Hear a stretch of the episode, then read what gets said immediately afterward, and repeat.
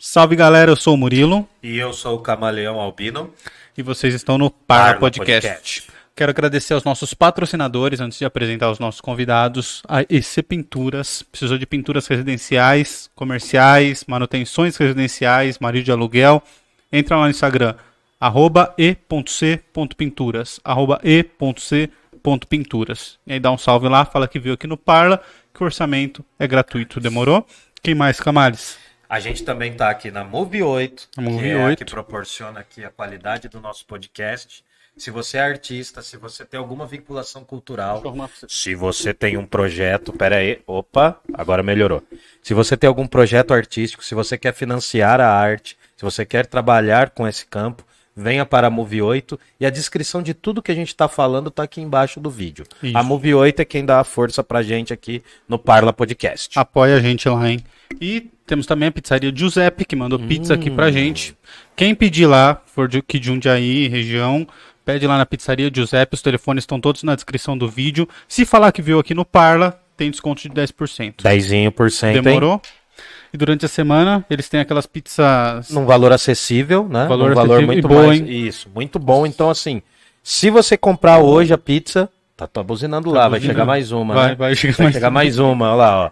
Que a gente hoje. Os A gente, a gente foi longe hoje.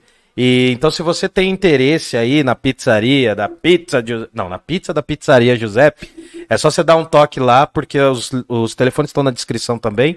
Porque hoje, né, é, sempre rolam uns 10% de desconto por conta do Parla Podcast. Mas tem que falar lá, Parla Podcast. Tem um motoboy trolando, gente. É, tem alguém buzinando aqui só pra gente correr lá, né? Não é a primeira vez. É. E, bom, mais alguma informação? Mais Mas algum? nenhuma informação. Ah, Ah, tem, tá. tem a informação, a principal dela, só aquela Ah. que faz a gente voltar se- semana que vem, né? Sim, sim. que é o Pix. Façam um Pix, Pix. pra gente, se vocês veem valor no nosso trabalho. É o pix.parlapodcast.com.br Calma, mais devagar. Um, dois, Pica. três. arroba parlapodcast.com.br pix.parlapodcast.com.br Se você valoriza o nosso trampo, se você curte, se você quer fazer uma contribuição, tem o Superchat, tem o Pix e também tem uma contribuição fixa, que é com Apoia-se. Apoia.se barra parlapodcast. apoia.se barra parlapodcast. Fortaleça a gente, a gente está trabalhando firme aqui, a gente está com todo o coração e com sinceridade. Isso. Deem essa força pra gente, a gente aguarda aí de vocês. Mas lembrando que a maior de todas as contribuições é você fazer aquela famosa chuva de like. Curte aí, comenta, manda pros amigos, manda pra família, manda pros parentes, pro crush, pra crush, manda pros inimigos também, não tem problema. A gente adora, tá É bom? verdade.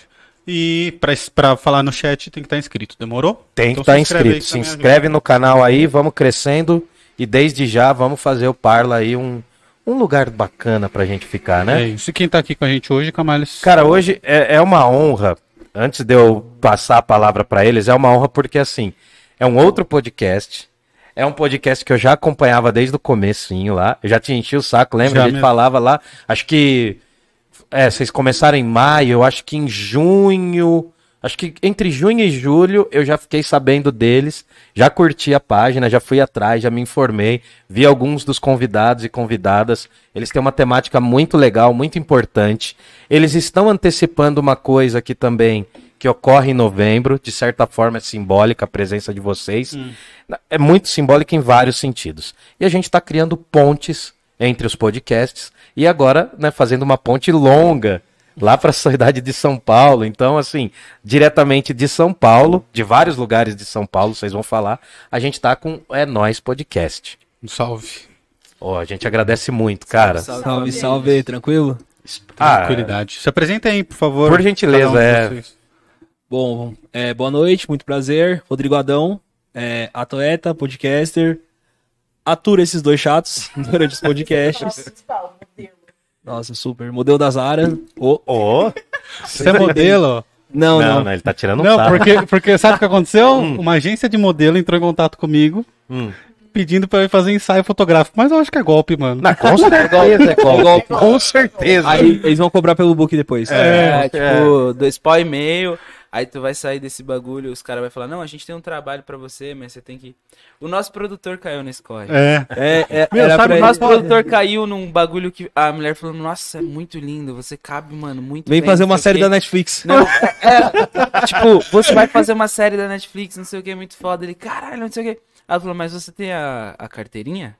Hum. Aí ele, tipo, não, mano, que carteirinha? Não, você tem que ter a carteirinha. Mas como faz que eu, pra eu ter essa carteirinha? Tipo, pô, 3 mil reais. Nossa É, senhora. não, era É uma carteirinha de modelo. Carteirinha, carteirinha de É modelo. a, não a OAB carteirinha. dos modelos. Da OAB não serve, será? Beleza, beleza. Bom, vamos começar, vai. É.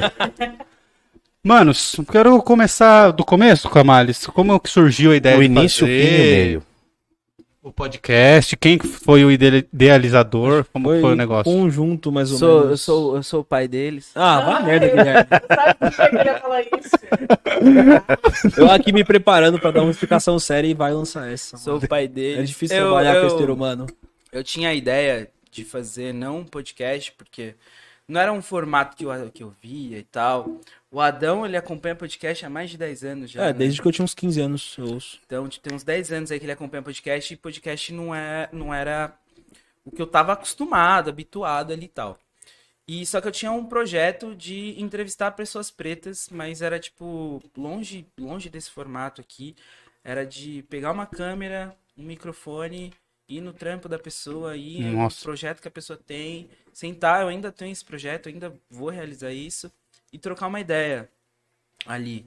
Porque, a como eu falo muito de racismo, de causas raciais, eu queria trazer também um outro lado. Porque a gente não é só isso. A gente é isso também, mas a gente não é só isso. Uhum. Tem uma infinidade de coisa.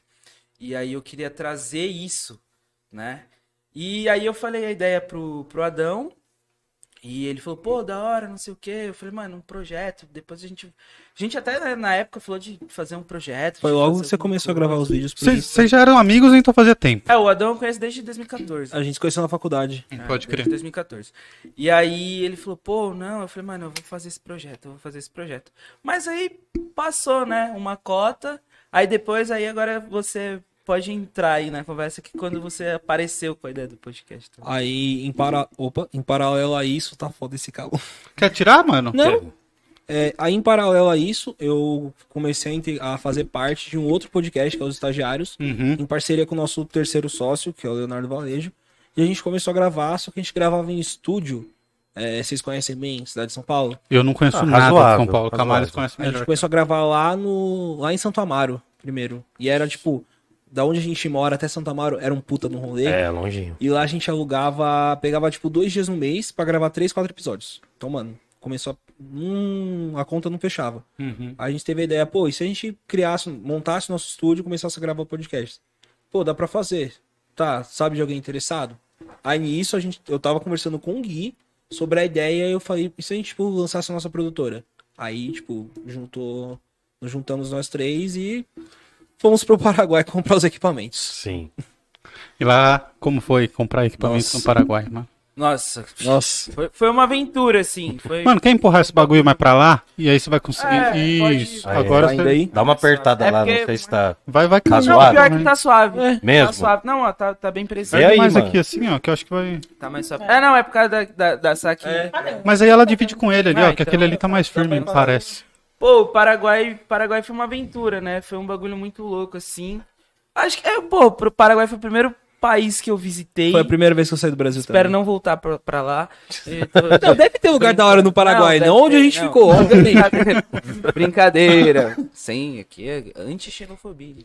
Só um pouco, tô brincando. Mas assim, foi, foi uma aventura da porra. Eu, eu, eu me cago inteiro de viagens longas. Eu tenho medo absurdo de qualquer viagem longa. Mas medo do quê? De morrer na estrada. De falar, mano, que desgraça. Eu odeio, mano, eu odeio, eu odeio. Não é, não é minha vibe, tá ligado? Tipo. Então eu fiquei meio apreensivo no, no carro, eu ficava meio apreensivo. O, o pai desse nosso sócio que, que foi dirigindo, eu nem, eu nem sabia, eu sabia que ele ia, mas achei que a gente ia meio que dividir. E no, no, no tocou final, via- Renatão brabo, que ele foi praticamente daqui pro Paraguai. Daqui pro Paraguai ele dividiu com o Valejo.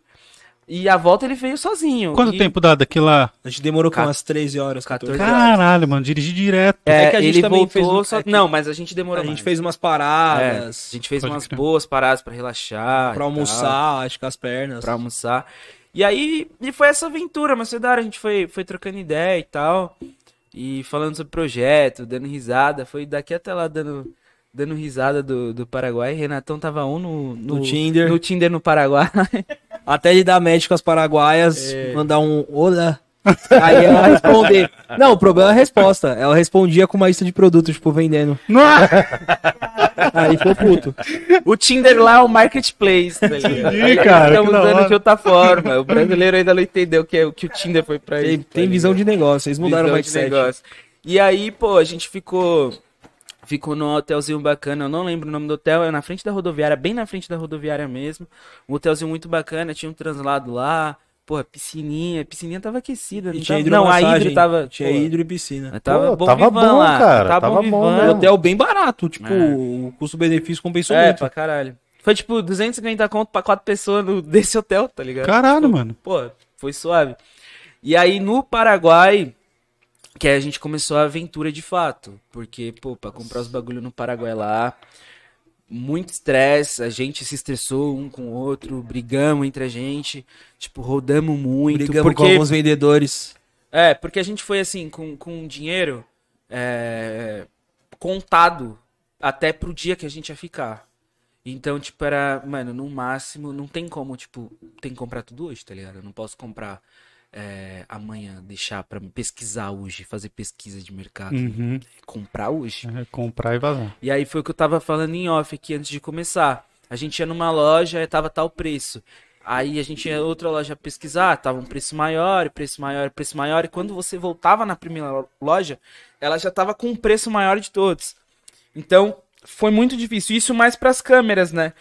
Porque os, o, é, microfone, mesa de som, o- a, a tem, A mesa de som, de- a a, placa de captura demorou um pouco pra pegar, mas é, mas resto- a placa de captura foi na primeira loja é, mesmo que a gente o maior. BO foi comprar, comprar as, câ- câmeras as mesmo. câmeras que foram foda. A gente ficou, tipo, o- sei lá, quantas horas a gente ficou lá? Gente Umas seis ficou- horas. A gente ficou umas seis horas rodando. E, tipo, não é carro. Não é seis- tipo, che- você chega com é o dinheiro seis horas você andando num, num raio máximo Um de... quarteirão.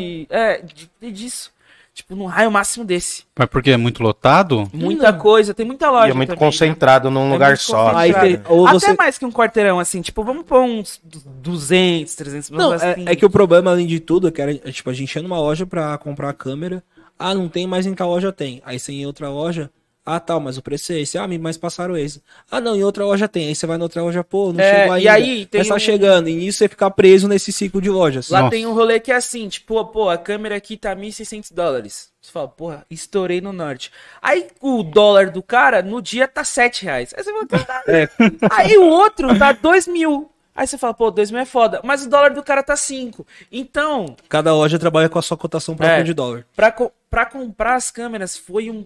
Foi foda. O, tudo, o resto a gente achou até que de boa. Câmbio o microfone foi uma, é, o é, câmbio freestyle total. Pix 5%. Não, e pra tá? comprar alguma coisa lá, lembra do, Achando Vale- Pix, do mano. tem como comprar celular pra mina dele? O parto que não foi? Nossa, tem. É, tipo. Pra comprar lá, lá também é inferno. Então, a dica que eu dou pra quem for comprar no Paraguai, tipo, já sabe, a gente sabe- já sabia o modelo da câmera que a gente queria. Sim. Tanto que a gente brigou, a gente brigou muito por causa disso mesmo, porque Pra voltar com era tipo, câmeras. é essa câmera que a gente quer. A gente não quer uma câmera inferior. A Uhum. gente quer essa câmera. E, e aí o corre é tipo, vai mais de uma pessoa e já vai cada um numa loja. Já mapeia. Já vai cada um numa loja. E de lá já liga. Falou, aqui tá quanto, aqui tá tanto, aqui tá tanto, aqui tá tanto. E já negocia ali na hora. Porque se você for pingando de uma loja para outra, um vai ligar pro outro, um vendedor vai ligar pro outro, e aí o preço vai Começa vai, a subir. Só É, vai subir, só vai né, mano? subindo, e uma loja vai comprar da outra, o preço só vai subindo. Mas assim, foi uma aventura.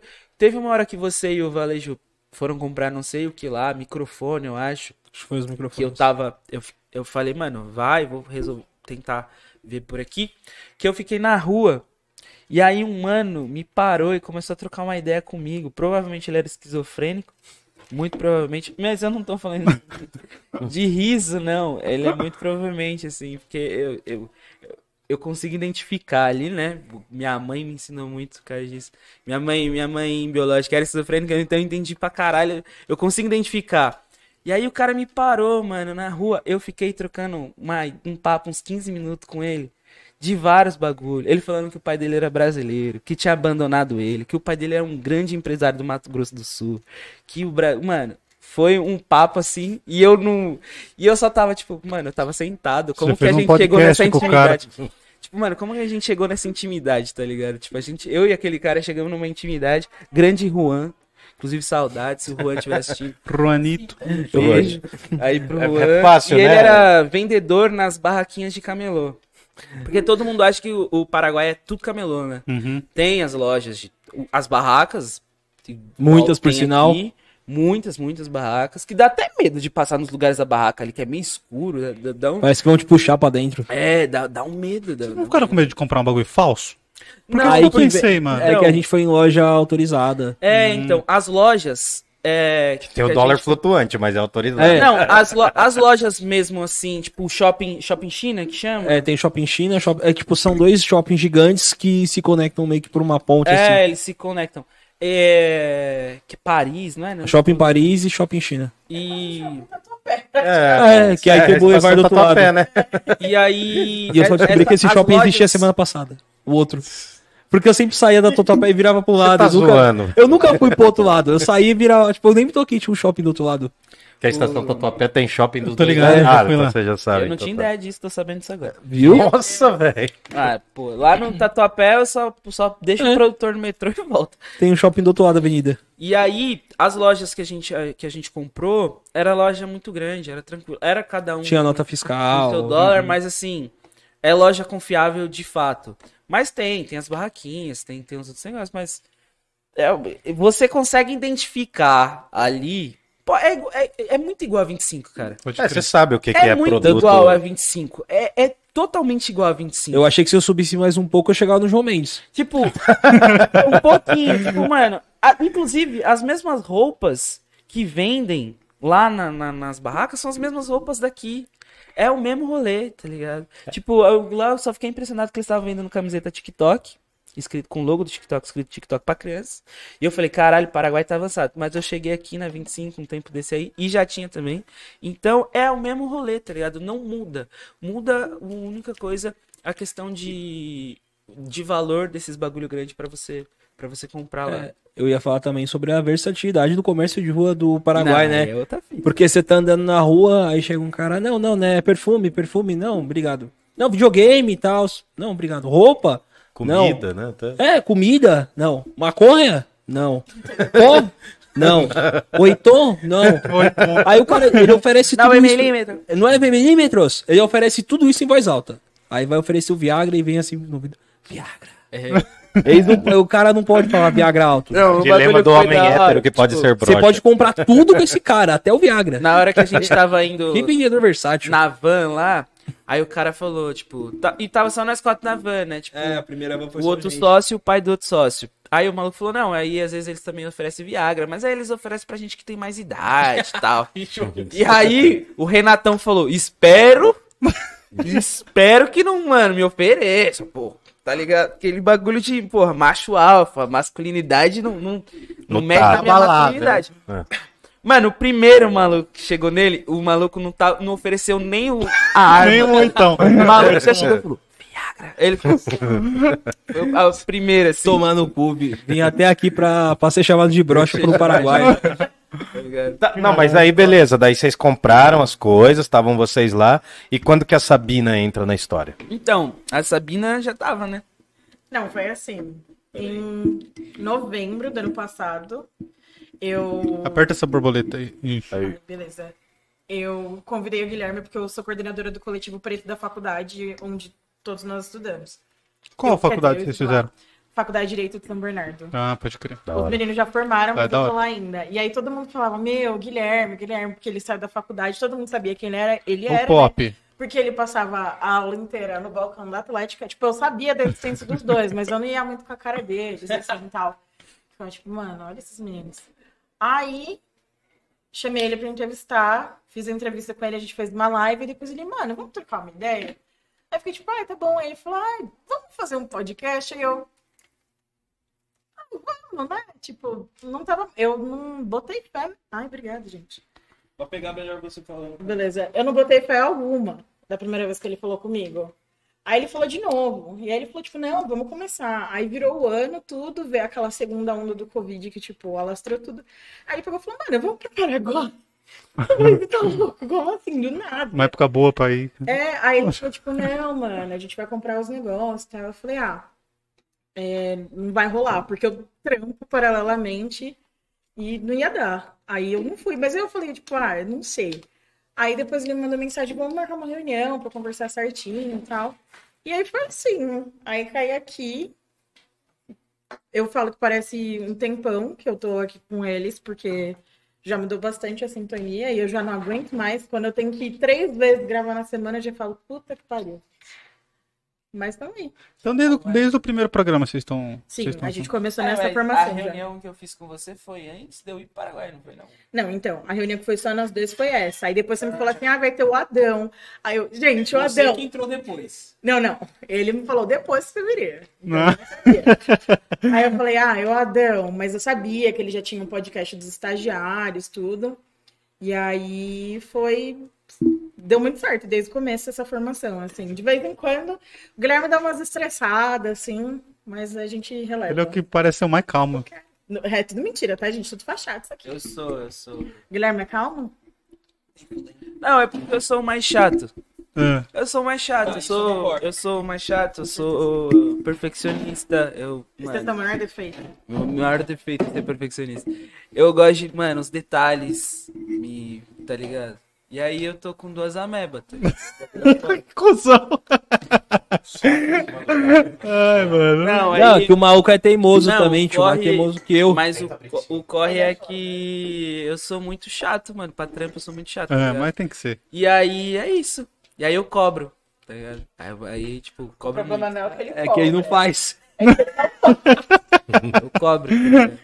Pode Não, mas crer, vocês têm que seguir o que eu falo, não, Não. o que eu tô fazendo. Vai, acho que vai estourar aí, cara. Põe, joga em Põe cima no- do prato. Chacoalhou a cerveja. Porque a gente chacoalhou a cerveja. Só de zoom. Tá um. Mas é, mas é isso. Eu sou, é que eu sou. Ih, Gente, na verdade é espumante, vocês não estão entendendo. É, né? A gente pegou. Não, mas é que você tem que abrir e já dar a beiçada, né? É isso, é isso. Aí eu me estresso Mas não é a sua cerveja? mas não é estresse de. Mas é estresse sempre bem respeitoso. Assim, Não. com certeza, até porque... Não, tirando com você. Com você eu posso. Você eu não respeito. Gente, é muito difícil trabalhar com o Adão, Comigo? Porra, o Adão é porque difícil. o Adão, Eu? ele é muito devagar. Caralho, Adão. Boa- é, boato, vocês estão querendo me difamar. Não, não. Porra, Adão, já não é. trabalho com você em 2000. Conheci você nem na faculdade, trampando, Gil, tá ligado? E aí, é, nossa, é, engraçado, assim, tipo, ontem a gente tava gravando, aí tava, beleza, todo mundo num papo assim, aí do nada ele, é, você falou tal coisa, eu olhei pra ele e falei, do que, que você tá falando? Tipo, Mas fez sentido depois. total. Não, depois não fez tinha sentido. Então, mas é, mas é só isso. Não, a minha ainda tem. Ah, mas mudar de assunto é padrão no podcast, né? Ah. O nosso vai do papo mais aleatório possível. A gente começa seguindo uma linha bonitinho e tal. A gente vai ver, a gente tá falando da banheira do Gugu com a Gre e a Gretchen. Esse bagulho não precisa ficar levantando. Ah, eu- Ele só levanta isso, mas a gente fala de coisas super úteis também. Também. Exatamente. Vocês, Não. fazem, vocês fazem roteiro lá ou não? Não, assim. A gente É, foda-se. certo. A gente estuda um pouco sobre o convidado cada um É. e vai desenrolando, conversando com a pessoa. É isso mesmo, tipo, a gente dá, dá aquela pesquisada pra saber, né, ma- um pouco mais, né? senão vai ser tipo, e aí, mano, firmeza, pô, da hora, e aí, tipo, caralho, acabou. Mas, assim, a gente dá uma, dá uma pesquisada, e aí, geralmente eu vou pincelando depois do que o convidado fala.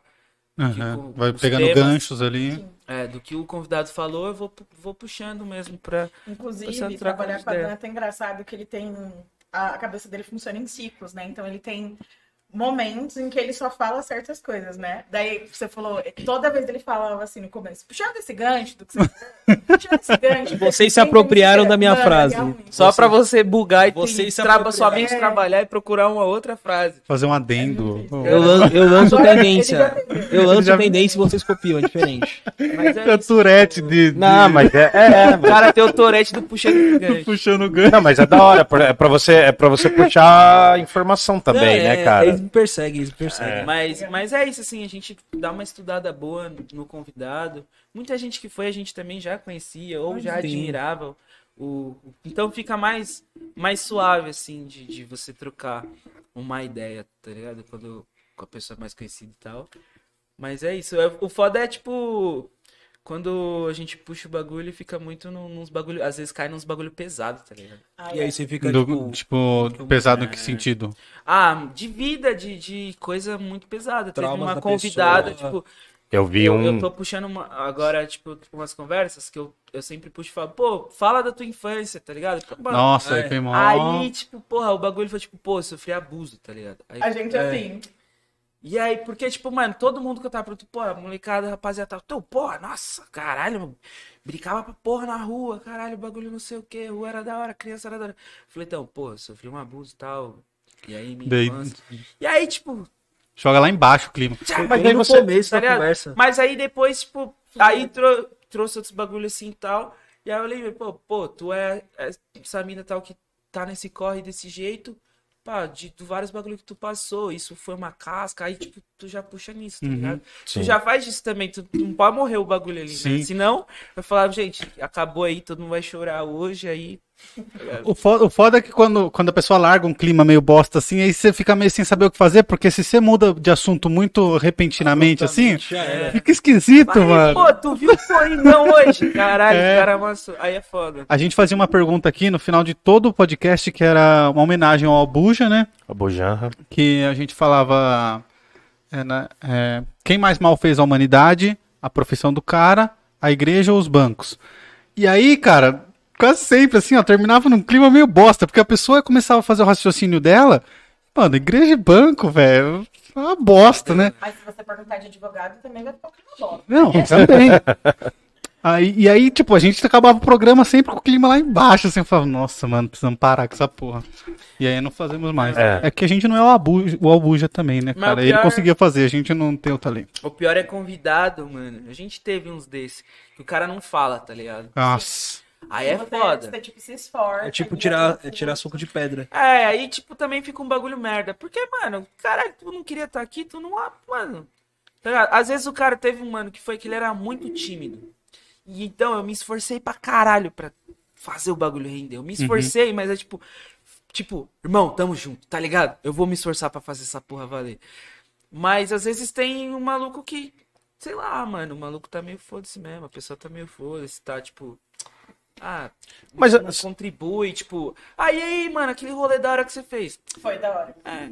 É, é foda quando é A assim, pessoa, Ô, que- legal, ela é, massa. a Legal. pessoa é monossilábica. Oi, É. oi, tudo bem? Tudo. Mas a gente também já teve caso de convidado que foi, que a pessoa falava bastante, mas era nítido de que ela tinha estudado os nossos outros episódios e Ah, não, tona, é. Tipo, de forma bem demarcada, assuntos que a gente tinha tratado nos últimos cinco episódios. O assim. cara veio com a Muito- pauta pronta Ah, ali. tipo, Ele mano, veio com a pauta o, pra o gente. cara sabe que, tipo, porra, a gente, pô, odeia o Bolsonaro. Aí, pô, que não vai esculachar, tipo, nós não vai jogar os bagulho de machista ou escroto no bagulho e tal. Aí o maluco vem com, com um papo que é chato. Que o maluco vem, tipo, porra, os caras são esquerda militante, então, tipo. Ele estereótipa a gente e vai com base É, Ele aí o cara vem, tipo, checklist. mano, desculpa por ser homem. Nossa. E aí, porra, ah, não fode, tá ligado? Tipo, querendo sua aprovação ali. Tá ligado? Sim. Tipo, mano, não fode, mano. Acho eu que tô eu- ligado nesse- que tu é escroto. E teve um mano que, tipo, aconteceu um bagulho desse. Mano, desligou a câmera. Desligou a Ele câmera. se transformou. Pá, o cara só soltou merda. Ele soltou uma merda tão grande que eu falei, eu acho que entendi errado. Eu pensei, eu acho que entendi você errado. perguntou pra ele, né? Você falou, E tipo, eu "Isso falei, mesmo?" é isso mesmo, mano? Tipo, é isso mesmo? Ele, não, é isso mesmo, não sei o quê. Eu falei, pô, da hora aí, mano. Só obrigado aí. É que depois, depois de convidado você não pode desconvidar, né? Não, é. Mas, Não. mas, cara, eu acho que tem. Desculpa te cortar, mas eu acho que essa tema, a, a própria dinâmica do podcast é uma dinâmica que é tentar se aproximar de uma conversa. Sim. Então, eu acho que o grande desafio é esse, cara. Às vezes você pega um assunto inusitado, surge um gancho para um assunto inusitado. Por- porque eu lembro, uma das primeiras, assim, não foi o primeiro vídeo que eu vi, mas um que me emocionou bastante foi o do Vinão, cara. O Vinão, Vinão é... O Vinão foda, foi mano. emocionante, cara. Foi emocionante. Eu, eu quase chorei junto, mano. O Vinão. Fala- ele é- Eu chorei junto, mano. Tanto que a gente gravou o segundo ele. Achei o muito Vinão, a forte, gente cara. já uma parte 2 com ele. E a gente gravou o primeiro episódio com ele, ainda a gente tava Foi no... nosso segundo episódio. Foi nosso segundo episódio, a gente Foi. gravou... Foi a primeira semana de produtora. começando, a produtora não tinha decoração, não tinha porra nenhuma. E o Vinão é um mano muito mil grau, é um moleque muito mil grau, um moleque mano, novaço, faz Unicamp, Com as ideias muito avançadas, as ideias mano. muito avançadas e tal. E o, o Vinão foi muito mil grau, assim, tanto que a gente, né, falou Quis gravar a uma gente, parte mas mano, 2. Agora que a gente tá com o cenário novo, o Vinão tem que voltar e tem que participar de novo, mano. Até pela proposta do, ideias, do tá trampo ligado? dele. A mina dele lá foi também. A Laine. Ah, sim. Braba. E é, é a rapaziada do Quebrada Cult. Quebrada Cult. Que, mano, A gente quer trazer todos eles aqui, mano. eu, pô, sou A fã gente de tá todos. E aí os não moleques muito novos. tão muito assim, gente não boa. que a gente seja velho. Tá assim, Eles têm um problema de idade, que eles estão chegando numa crise, que o tempo todo eles têm que falar sobre a idade deles, sobre Hum. o quanto eles são velhos. Eu nem falei da minha idade. Não, Nossa, vocês nem mas- passaram dos 30, relaxa. É, o- é- é que, tipo, É. é, é corre de outra geração, tá É ligado? diferença de 4, 5 anos aqui. É, então, Mas mas é é uma uma, outra diferença. geração. Não, mas é da hora- Eu vejo, tipo, pô, o, o Chavoso. O Chavoso tem 21 anos. Não, mas é da hora pelas ideias Aldino tem avançadas, 19, mano. O. Aldino tava Aldino tem aqui, 19, tem é, 19, Tá entendeu? O Aldino já veio duas é a vezes. mesma fita, o Vidão tem 20. Acho que ele tem Ah. 21. Não, mas eu acho que é por conta das ideias também que É, os caras tipo, não é uma diferença de idade grande, mas, tipo, na prática, a não, cabeça é outra totalmente geração. diferente. Não, é porque, pô, com, com a idade deles ainda tava comendo terra, tá ligado? Com 21 anos? É. Eu comi esses dias. Hoje, eu tô no terra. Ontem eu tava comendo terra. Mas, mano, tipo, tem um enfoque que é muito legal, que eu acho que a gente já pode jogar assim e tal. É... Vocês são universitários. E eu não sei, eu vou perguntar porque eu acho que eu tô no dever de perguntar. Vocês são a primeira geração de universitários das famílias de vocês? Da minha, não. Então, Não, é, foi, então, mano, mas isso já mostra um contexto diferente, entendeu? Total. Porque vocês estão trazendo a questão da, da negritude, mano. Eu acho isso. Eu acho que o, o interessante do podcast de vocês não é só esse. Eu acho que vocês conseguem ter uma linguagem muito plural lá. Eu acompanho algumas coisas na medida que eu consigo. Mas você tem noção da importância que é não ser mais a primeira geração de negros então. na universidade? Eu fujo, eu fujo um pouco desse, desse, desse corre, porque assim, é, minha mãe biológica era negra, mas minha mãe. Pô, não, tem uma aqui, tem uma aqui. Não sei. Minha mãe adotiva, que é a minha tia, é branca. Sim. E meu tio adotivo é branco. Então, eu fui entender o corre de questão de negritude na faculdade. Eu fui entender Entendi. corre mais velho.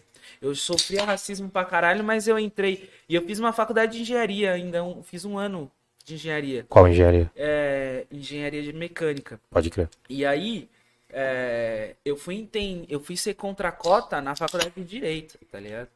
Eu fui, eu fui entender minha negritude, entender o meu ser e fui me enxergar preto de verdade com 18 anos. Então, é, eu não sou a primeira geração porque, tipo, eu venho de uma família branca. Eu, eu vim de um, de um ninho totalmente branco, de um rolê totalmente branco. E, e minha mãe era, era preta, mas ela não era uma preta retinta. Ela não era uma preta retinta. Então era de outro. Era outra visão também. Porque tem esses bagulho, né? Uhum. É, pra mim é tudo preto. É um bagulho que eu acho que a gente tem que. O movimento preto mesmo, quem tá militando, tem que. É todo mundo preto, tá ligado? Todo mundo preto. Parar com, com os bagulhos de, de tentar classificar. A, a primeira pergunta que eu tenho sempre é, mano, mas quem classificou? Por que eu não classifiquei? Eu não conheço ninguém que tá classificando nós. Por que, que nós tá se classificando? É. Não sei de onde veio a origem. Então, essa questão de, da negritude e tal, eu não, não tinha nem essa visão de formato, porque meu pai tem três faculdades. Então, meu pai tem três faculdades, fala francês. Meu pai é formado em química. Fez, ele não terminou direito porque minha mãe ficou doente na época, mas fez quase terminou direito e fez contabilidade. Então, meu pai foi do de química, direito, contabilidade. Meu pai flutuou bem. Meu pai chega em casa, ele tá estudando. Meu pai é nerdão e tal.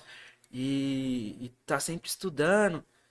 E aí era o espelho que eu tinha, mas eu não tinha esse peso, entende? De, de ver, de geração de negritude, de, porra, moleque preto tá, pô, advogado, moleque preto tá estudando.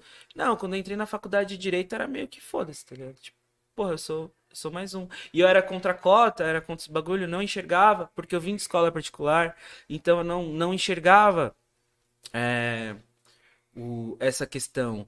pou- poucas vezes eu, eu senti um incômodo, mas eu não sabia. Até, até, até me formar, eu senti uns incômodos, mas eu não sabia o que era esse incômodo ainda. A gente sabe que é racismo, mas eh, não tem, não, a gente não, ninguém falou pra gente, a gente tá no meio totalmente branco.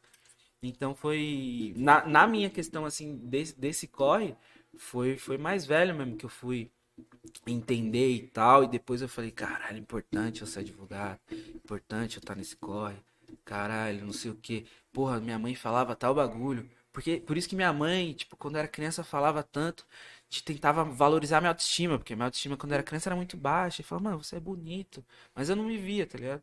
Mas eu nem nem sabia. Então depois do corre assim mas é muito louco essa importância. E agora, eu, quando eu tiver filho e tal, é, é essa importância ele vai ter, que foi a importância que, que eu não tive e por- adquiriu.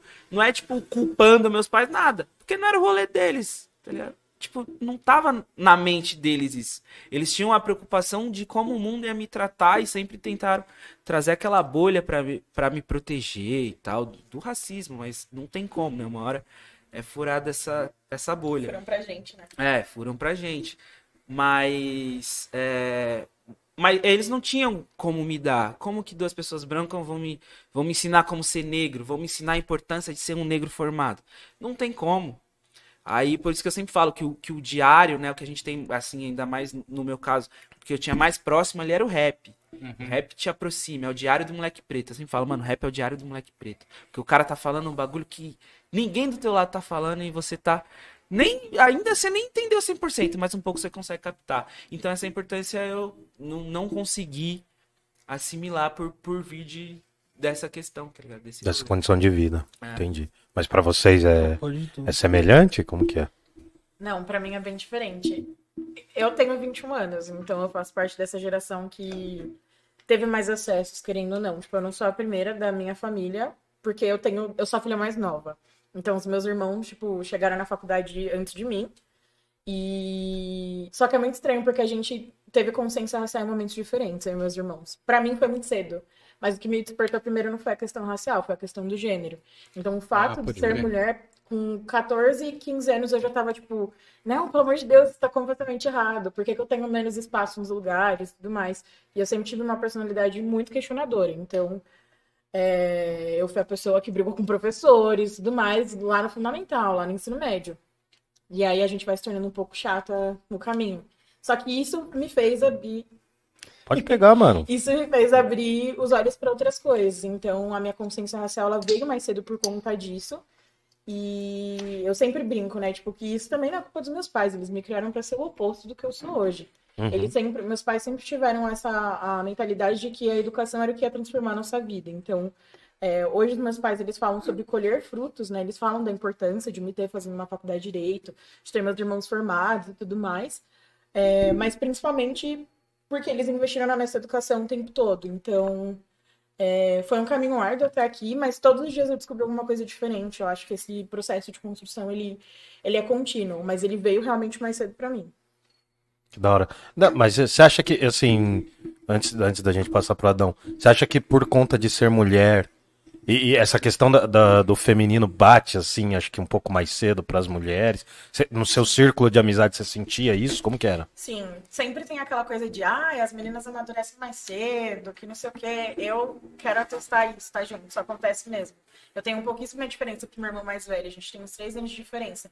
Mas a gente viveu coisas muito diferentes em momentos diferentes. Não ele antes de mim, ele depois. E foi muito por conta disso, assim. É, O, o primeiro choque foi ser mulher.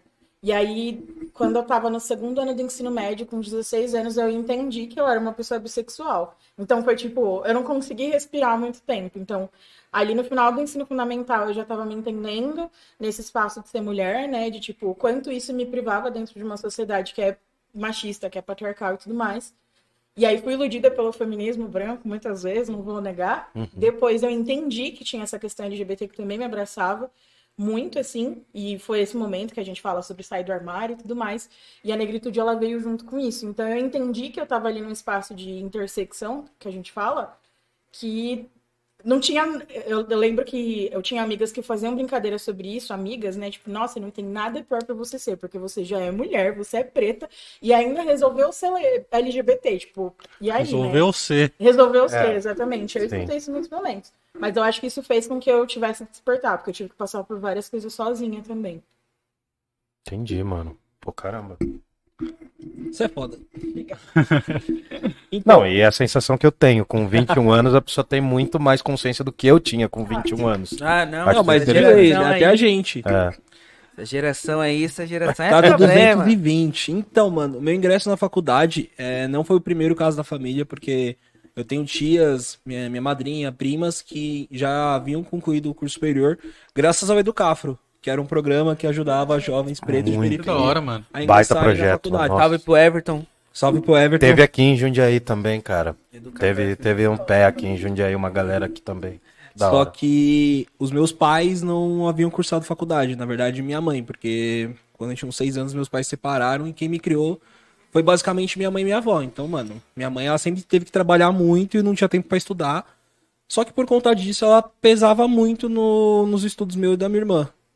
Tanto que quando eu tava na oitava série, que acho que foi o que virou a chavinha pra proporcionar eu ter estudos melhores, foi eu estudava numa escola estadual, que, mano, situação foda, tipo, sei lá, na oitava série eu fiquei sem professor de matemática há três meses. Tipo, tudo ferrado. Só que a minha escola tinha um convênio, uma parceria com uma escola particular que dava cursinho preparatório pro, pros alunos de escola pública prestarem vestibular pra Pretec.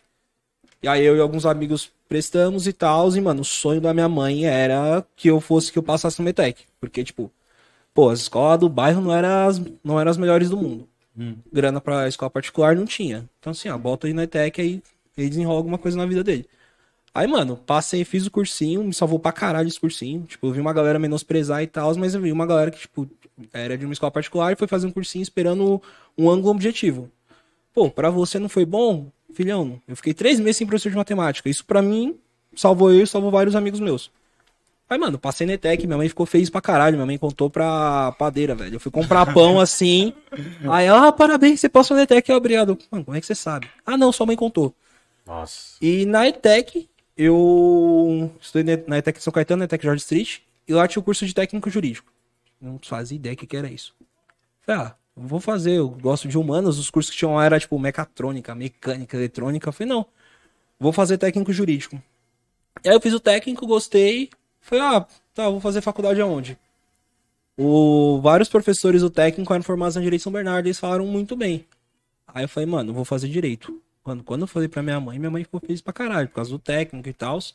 Ai, não, o Rodrigo passou na faculdade, não sei o que, vai ser advogado. Cinco anos depois, estamos aqui.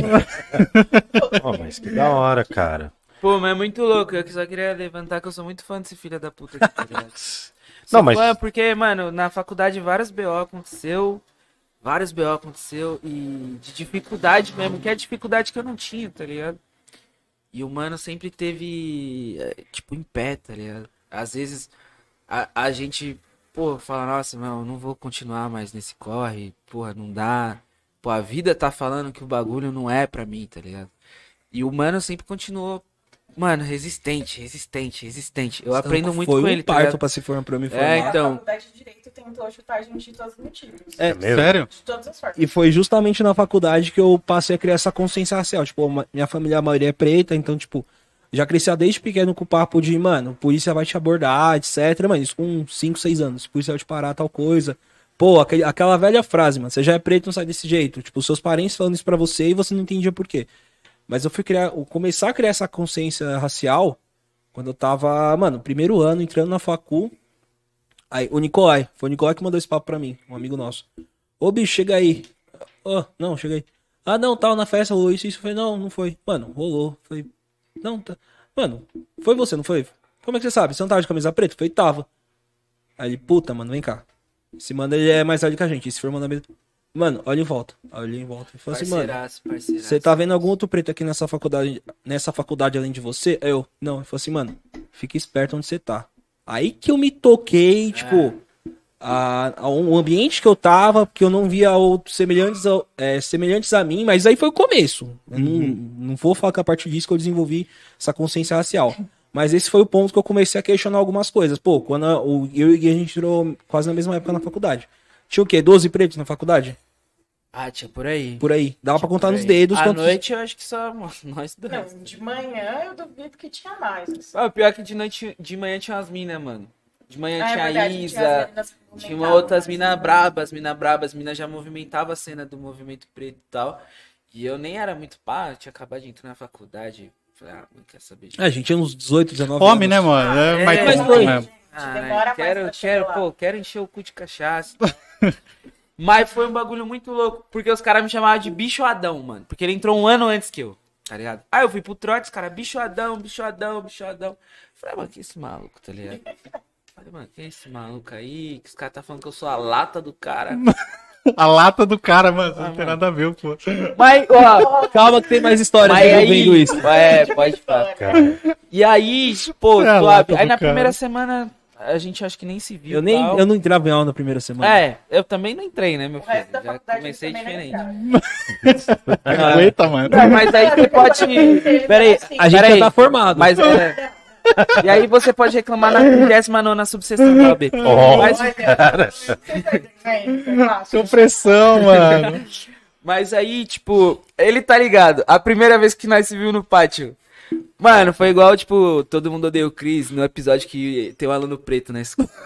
Foi um bagulho. Tipo, mano, nós se olhou e nós meio que ficou se encarando, tá ligado? Tipo, eu tava trocando ideia com os preto mano da minha sala, que eu tinha acabado de conhecer, tipo, primeira semana.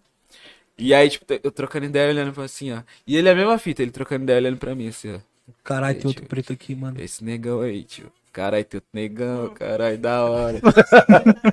Mas a Mas aí tentação era. Mas nós- tinha uma pressão da galera querendo que vocês Não, não assim? tinha. É que a gente acabou tinha. trabalhando junto um mês É que depois. a gente. Um mês Ah. depois eu consegui estágio onde ele, onde ele trampava. Eu tinha acabado de entrar também. E aí, tipo, nós virou parceiro, tá ligado? Mas era tipo, cara, tem outro mano ali. Aí eu falei, eu fiquei na cabeça só matutando. Então, aquele mano é o Adão. E na época. Só mas pode outro- ser outro né, mano? preto na faculdade. Não é possível ter outro preto aqui. Mas na época a gente se parecia pra caralho. Vagabundo já apanhou embalada aí, ó. Mas aquela Você fita apanhou não por causa dele? Apanhei de uma mina por causa dele. A mãe dele já bateu. A mãe dele Minha já mãe bateu. já bateu. Já teve Sério, namorada cara? minha que te abraçou, não teve, mas aí ela. pô, por isso que é ex. Kézia nunca É, confundiu. Kézia Freud nunca explica, confundiu. hein? Kézia Freud. nunca Não, é que vai, quando a gente era mais novo, tipo, os dois raspavam cabelo, os dois não tinham barba. Uhum. É, é que era chassi de grilo. Ainda é. Eu era mais Ainda. lento e fui mais forte. Era a única Mas é diferença. isso. Tem uma- tem- tipo, mano, a Tem a gente foto. ia- gente- eu morava sozinho. No primeiro ano eu morava sozinho, porque meus pais foram lá pra fazenda e tal. Na Bahia, então longe pra caralho. Eu falei, pô, não vou, vou terminar minha faculdade. E aí, pô, a gente. Quase todo dia, né? Saía do estágio pra lá. A gente ia pro estádio e ficava em casa, mano. Fumava narguile. Não fumo narguile, faz mal. Inclusive, eu não fumo mais narguile. E não leva seu forninho, mano, pro rolê, tá ligado? Você tem 25 anos já. E aí, Já virou cringe, já. Caralho, mano. Já virou cringe, já, né? Aí fala isso e tira um pódio do bolso, tá ligado? E começa a fumar. eu joguei, Ah, ela tem um pódio. Joguei, olha lá. ó. Aqui a gente usou o nosso produtor. Ah. Mas aí eu não. É isso, mas ele pode fazer qualquer coisa que a gente vai aloprar. Com certeza. E aí o, a gente tava com um parceiro nosso. E esse parceiro nosso tirou uma foto. Que era uma foto minha. Que aí, grupo de WhatsApp, aí ele mandou a foto. Mano, eu só sabia que a foto que era eu e que não era ele por causa da blusa que eu tava usando. Só por causa da blusa. A gente era parecido pra caralho Ah, mesmo. então assim, tipo, não. era muito parecido. Não, a fita da aí o tempo me abençoou mais que ele, aí foi Tá isso. louco, sou muito mais Não, bonito. O modelo é ele, né, mano? falou assim: vocês são irmãos? Assim, Mano, não, mas acho que da pior de todas foi a mina na balada, mano. Você apanhou da, da Mano, mina? Como Mas, foi? ó, Ó, você eu já não tá se conhecia, justificando antes de eu mas eu não começar. conhecia a mina. Só Mano, eu tava, eu, Tá. tava, eu tava andando no rolê, aí uma mina grudou assim no meu braço.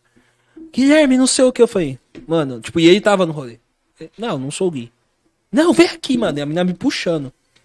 Não, não sei o que. Aí, mano, passou um amigo nosso e falei, mano, traz o Guilherme aqui. Aí a mina, para de meter louco, não sei o que. Só fingindo que não me conhece. Eu catei minha carteira, abri meu, peguei meu documento aqui, ó. Aí o Gui chegou e falou, esse é o Guilherme. Cobra ele. Não, mas aí ela olhou pra mim, eu olhei pra ela, aí tipo, eu não sei quem me puxou lá, eu virei pra pessoa que tinha me puxado até lá e falei, mano, não conheço essa mina não, eu fui embora. tá ligado? Ela, mas ela te viu. Ela me viu e foda-se.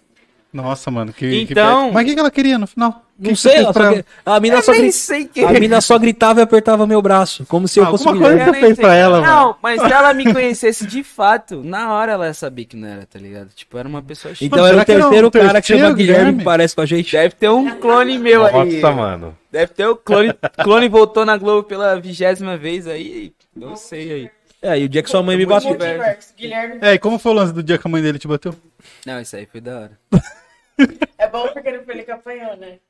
Mano, ele fez um churrasco na casa dele. É. Aí a gente tava no, na garagem, assim. Aí, tipo, a garagem, ela. É uma Você parte fica- fechada e É, uma você parte fica- aberta. Não, você fica de costas pra quem tá dentro da casa. Aí se a pessoa fala, você. Não, isso daí não é que a gara, é que depende do como você Na, senta. na né, sua porra? casa. Eu tava, a gente tava sentado de costas. Aí, mano, eu ouvi a mãe dele, ah, Guilherme, tira o carro da chuva. Eu, Foda-se, tio, não sou o Guilherme. E eu lá, fumando narguilha, não fumei narguilha. E eu lá fumando narguilha, Guilherme, falei pra você tirar o carro da chuva. Foda-se, eu não sou o Guilherme. Aí eu voltei fumando narguilha, chamando, ô moleque, pai, deu um tapa em mim. Tadinha, mano. Ai, desculpa, achei que fosse meu filho. Nossa. Porque eu, mano, tava chovendo pra caralho, eu deixei os vidros abertos. Tipo, vacilei lá. Mas quando minha mãe te viu, tá? minha mãe falou que não. Tem nada a ver, parça. Não tinha nada a ver. Não, mas aquela época é de costas. Mas se você tivesse de frente, minha mãe ia falar, teve um tempo Guilherme. atrás que eles estavam com a foto no perfil do Instagram. Ah, que ele me copiou. foto. Ele me copiou. Aí Eu coloquei primeiro. falei, gente, como vocês não querem que as pessoas confundam? Ah, Eu não, coloquei primeiro. Não, não tava Mas igual, é. mas era a mesma Não, é, é- é que os dois estavam, tipo, olhando pra câmera assim. É, agora, agora tem. Já trocou, foi. Cara, mano, confundir nós. Só aí, ó. É, Você teve que tá gente. fazendo campanha aí. É, teve alguém Ah, que confundiu nós. Quer meu voto, trabalhe Ai, mais, né? gente. Pô, que meu voto sabe pelo menos quem eu sou, mano. Não me confunde. Putz, Fala mano, nada os caras cheios das indiretas aqui. Não, que nós Os joga caras aí. estão fazendo o programa pensando nos outros votos aí. Estamos sendo usados aqui, Tá mano. de... Não, porque vagabundo. Mas A gente faz isso. Vagabundo assiste os bagulho que a gente posta aí, vagabundo quer saber o que, que a gente vai falar pra depois cobrar. E aí já tô mandando aqui, ó. Não vem que eu não vou votar em ninguém na OAB, não. Já joguei aqui. Olha, o negócio é alto. ó. Ele também é advogado, ó. Então, vocês estão falando entre É, pares. aí, chapa ó. 20, tá? Pra seccional. Mas eu boto aqui em Jundiaí, mano. Não, é seccional é São Ah. Paulo inteiro. Chapa 20. Acabou. Então, vai fazer parte? Logicamente. Chapa 20 aí, ó. Chapa 20.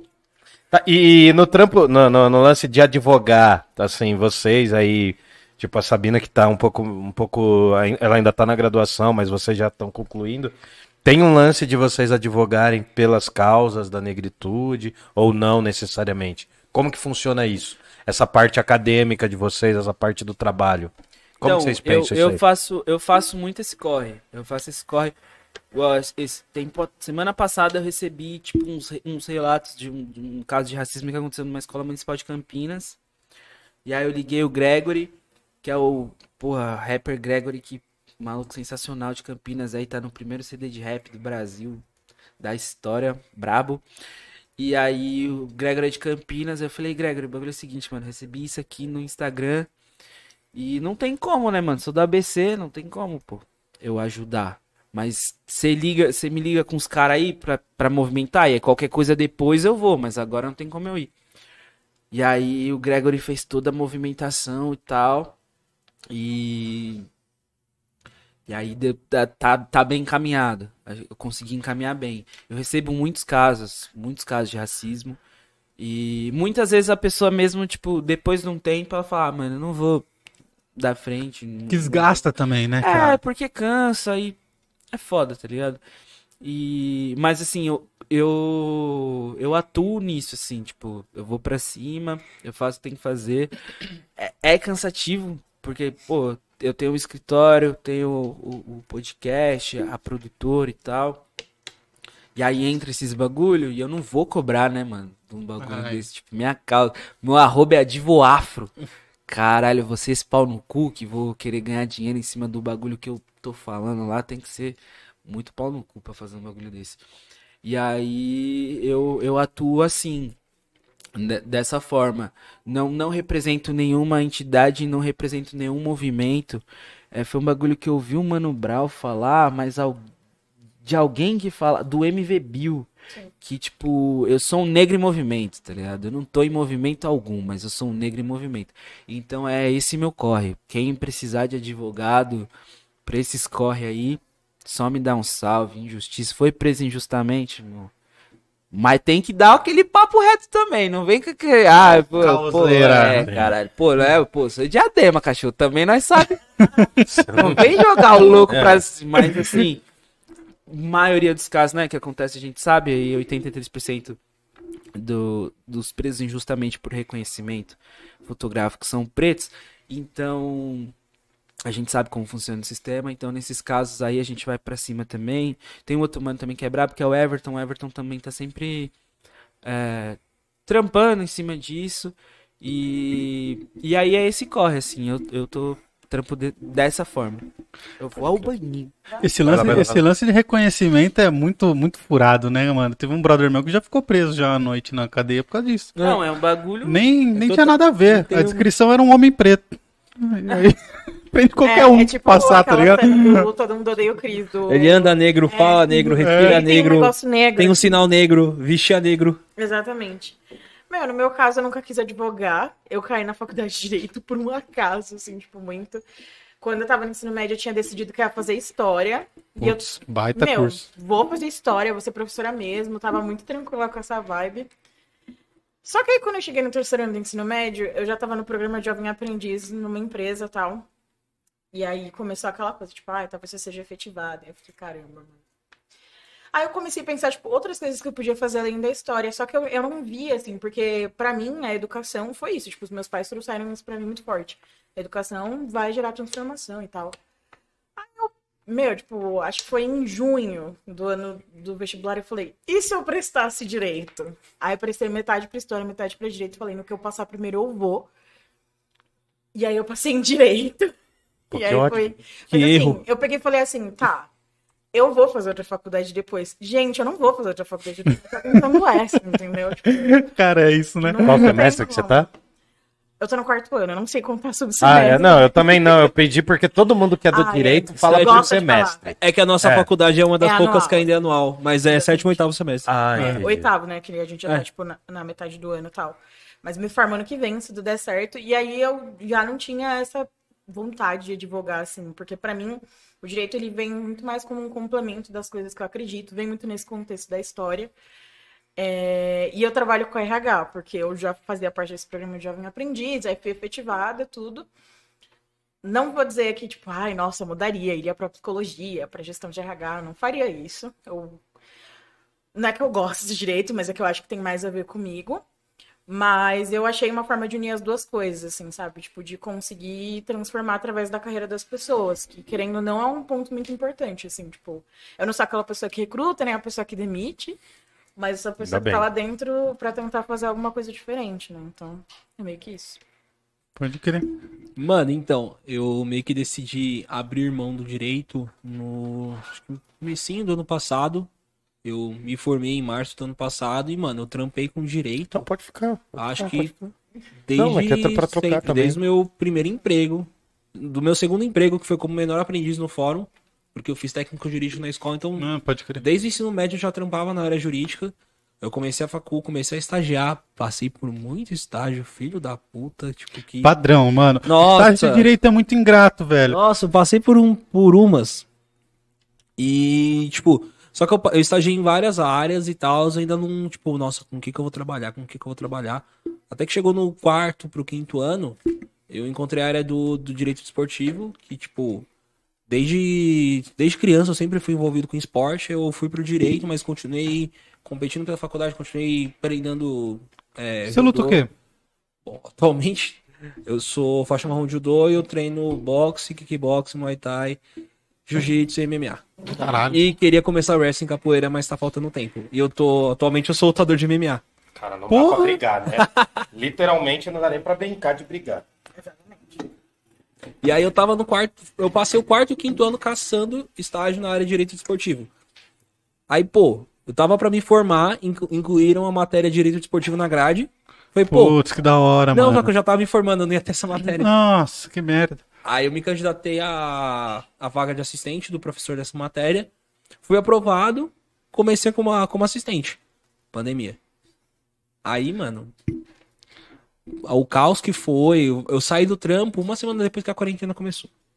Aí, mano, não fazia nada. E eu sempre, tipo, os anos que eu passei na faculdade ainda treinava é, luta mesmo que pouco. Falei, mano, e se eu voltar a lutar pra competir? Aí eu conversei com, com um amigo que me levou pra equipe que eu tô atualmente. Fiz uns testes lá.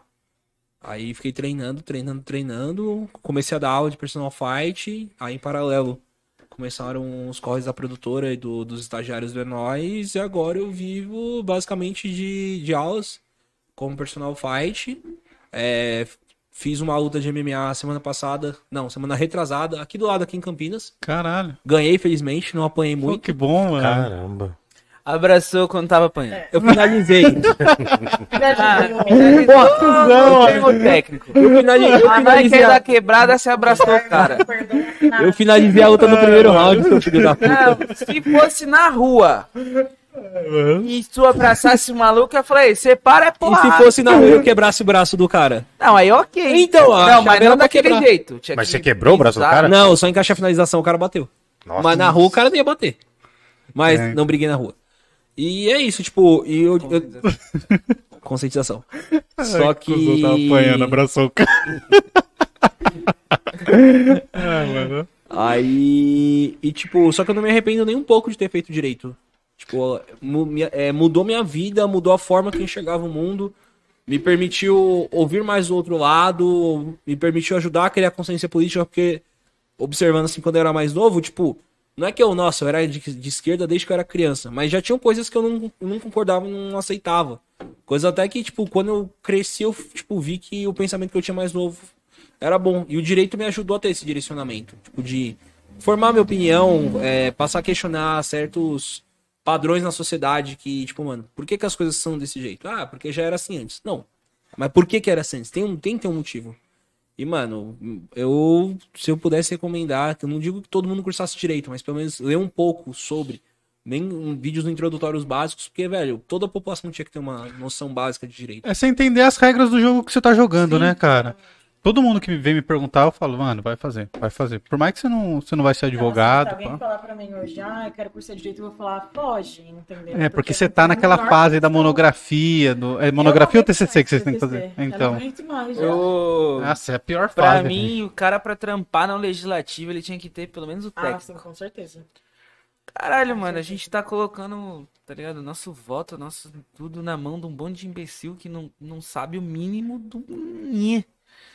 Que aí a gente não ia estar nem discutindo a questão de constitucionalidade das leis que os caras estão fazendo. Que é inconstitucional, vou fazer Ah, mas você acha, mano? Porque os caras que são formados também falam, mano. É, que mau caráter é. Não, É, então. É que, mano, É só faltar guarda-chuva se chover esse filho da puta. pô, o nosso presidente atual cansou de apresentar projeto inconstitucional quando, tá- quando ainda era parlamentar, né?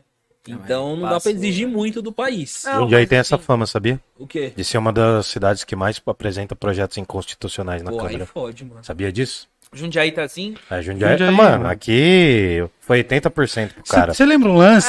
Você lembra um lance? 80% pro De um cara. moleque que, que foi na Fátima Bernardes, inclusive, porque ele tava tirando fotos num bairro. E aí a- o- denunciaram ele como se ele estivesse tirando foto pra roubar as casas, não sei o Um quê. garoto negro. Foi Um garoto ah, negro. foi aqui? Foi aqui. O cara que denunciou ele foi o vereador Ah, eleito com mais votos da cidade. É, meu tio, que eu falei, né, que eu tenho muita família aqui. E meu tio, o, o genro dele é tudo militar, mano. Tudo, meu tio é tenente coronel. Tudo militar. E aqui tem um, tinha um antro muito grande do- dos militares, assim, tipo, quando eu ia, vinha pra cá e tal, fazer alguma coisa. é, algum evento era com muito. Sempre tinha muito. É, Tá pior agora. militar. Tá pior. Tá pior. Graças a Deus, pai, muito obrigado por você odiar militar. Nossa, é tão, é tão maravilhoso isso. Você ama sua, aí, né? você ama sua família. Eu sei que você ama seus irmãos, mas que bom. E eu acho que foi hoje. É, foi hoje mesmo que meu pai falou: Nossa, gosto tanto desses militares, e não sei o que, esses filhos da puta. Que a gente tava vendo, falando de militarismo. Negócio. Então, obrigado, pai, por essa educação que o senhor me deu. Tá ligado? Senão eu seria o quem? O Sérgio Camargo, já pensou? Nossa. é de negrão. Com meu ego de direita? Nossa. Ele é. Você ia ser a, a mistura do, do Roy com o Sérgio Camargo. Nossa. Tá, mas e, e aí Nossa. dentro, já que vocês jogaram essa vibe aí, é, dentro dessa parada assim, como que é pra vocês? Eu, eu tenho uma postura em relação às cotas. Como é pra vocês ah, essa questão das cotas? Como que cada um lê isso? Você falou que você mudou seu ponto eu, de vista. Eu mudei, eu mudei meu ponto de vista. Por quê? Porque quando eu era ignorante, é, não tinha con- consciência e conhecimento, então era um total ignorante. Eu achava que por eu ter, da onde eu vim, como eu falei, né, ah, um filho adotivo. Ah, então o negro que tá com dinheiro, que tem, tive acesso a boas escolas, então eu meio que viro branco. tá? Tipo, é mais ou menos esse, eu tinha Aquela esse coisa meio Lima Barreto, né? burro, um discurso totalmente É, sim, burro. Sim, que ele, ele fala sobre isso num dos contos, exato. E aí depois eu comecei a entender que a questão racial ela não tem a ver só com o dinheiro. Porque muito desses pensamentos, e isso vem de muito pensamento de muita gente liberal, é dessa, dessa ideia só de dinheiro. Porque esse cara só enxerga o dinheiro. Porque o único problema que ele teve na vida dele, que ele enxerga como problema na vida dele, é o dinheiro. Ele não consegue entender a complexidade que é a sociedade. A nossa sociedade é muito complexa, vai muito além disso. Dinheiro não resolve tudo. Dinheiro não resolve tudo. E aí que eu fui perceber que um negro com dinheiro ele não vira um branco. Ele vai passar racismo da mesma forma. Ele pode sofrer menos dependendo do lugar que ele tiver. Mas quando ele tiver só com os caras, ele vai sofrer o racismo. Não tem como, você não deixa de ser preto, você não é camaleão. O, quando eu fiz, eu fiz um post falando disso, por- criticando o Holiday quando ele foi no Mano a Mano, porque o Holiday viu, tem mano? essas ideias. Você viu o vídeo? E aí eu fala- critiquei. Eu falei, então um preto com dinheiro vai virar branco? E aí o próprio o Dexter me respondeu. Porra, que da hora. É, o mano. Dexter me caramba. respondeu, ele mandou um comentário, ele falou, lógico que não. A gente não é camaleão. O dinheiro não vai transformar a gente em branco. A gente pode ter a ascensão que for e tentar negar o máximo da nossa negritude. Mas a gente nunca vai atingir a branquitude. Porque a branquitude não quer que a gente também atinja o ápice de poder que ela tem, tá ligado? E, e aí é esse corre. E aí eu comecei a ver que a, que a sociedade não é dinheiro só. Dinheiro soluciona muitos problemas, a maioria deles, mas não soluciona todos. Não é tudo dinheiro. Você tem gente questionando aí a Beyoncé, o Jay-Z, eles serem bilionários, a Rihanna de ser bilionária. O- o Agnaldo Silva da novela questionar, questionar a própria negritude da, da Beyoncé, porque ela tá com diamante, então, porra, eu não posso ter. Como assim eu não posso ter um diamante, tá ligado? Por que, que eu não posso ter um, um bagulho de ouro? Porra, eu não posso ter porque eu sou preto. Então eu tenho que sempre tá fudido. Tem o lance da surpresa quando sabem que você tem. É, né? entendeu? A surpresa quando sabe que aí, você é tipo, advogado. Surpresa é, que você... E aí eu não posso, então eu não posso ser, eu não posso chegar. Então tem essa complexidade. Não interessa o tanto de dinheiro que eu tenho, o, o que eu faça. E aí eu entendi um, um negócio que a minha é, raça, ela se apresenta antes que minha própria personalidade, independente do lugar que eu chegar. Independente de onde Do eu horário que estiver. você estiver na rua, por exemplo. Dependente de qualquer coisa. Primeiro eu sou preto, depois eu sou Guilherme, advogado, secretário, pós-graduado, fiz faculdade ali, estudo aquilo ali. Depois é isso. A Zara não queria saber se a mulher era delegada ou não. Ela identificou a pessoa como preta. Então, o que apresenta é a sua raça, irmão. Depois a sua personalidade. Então não tem como. E aí depois eu fui entendendo que meu pensamento era errado. E que bom que eu mudei de pensamento. Tristes são as- aqueles que estão no mesmo né? pensamento de. Pô, se eu tiver com a mesma cabeça que eu tô do ano passado, eu não vivi nada. Fiquei vegetando o ano inteiro. Se eu não mudei nada em um ano, em uma semana a gente já muda um negócio que a gente pensava. E aí foi que as cotas pra mim é isso, tem que ter. Porque não é só questão de, ah, o preto com dinheiro, ah, ah, só cota social, igual o, o, o, O É, Holiday ele falou. o Holiday comenta- É defende. acho que a, maioria dos liberais defende apenas a cota social. Porque, Isso entre os é, que defendem. Porque o, o, o preto pobre e o branco pobre, Ainda são o branco diferente. pobre, ele se vê branco primeiro. E eles estão lá briga, embaixo, né, eles rolando apanham. ali, é, Os tiver- dois apanham. Uhum. Os dois apanham, mas o preto pobre vai apanhar muito mais, mano. Tá ligado? Então, quando os caras levantam esse bagulho de cota social, só cota social, não cota racial, é porque os caras só estão vendo dinheiro na complexidade que é a sociedade. E não é só isso que a gente.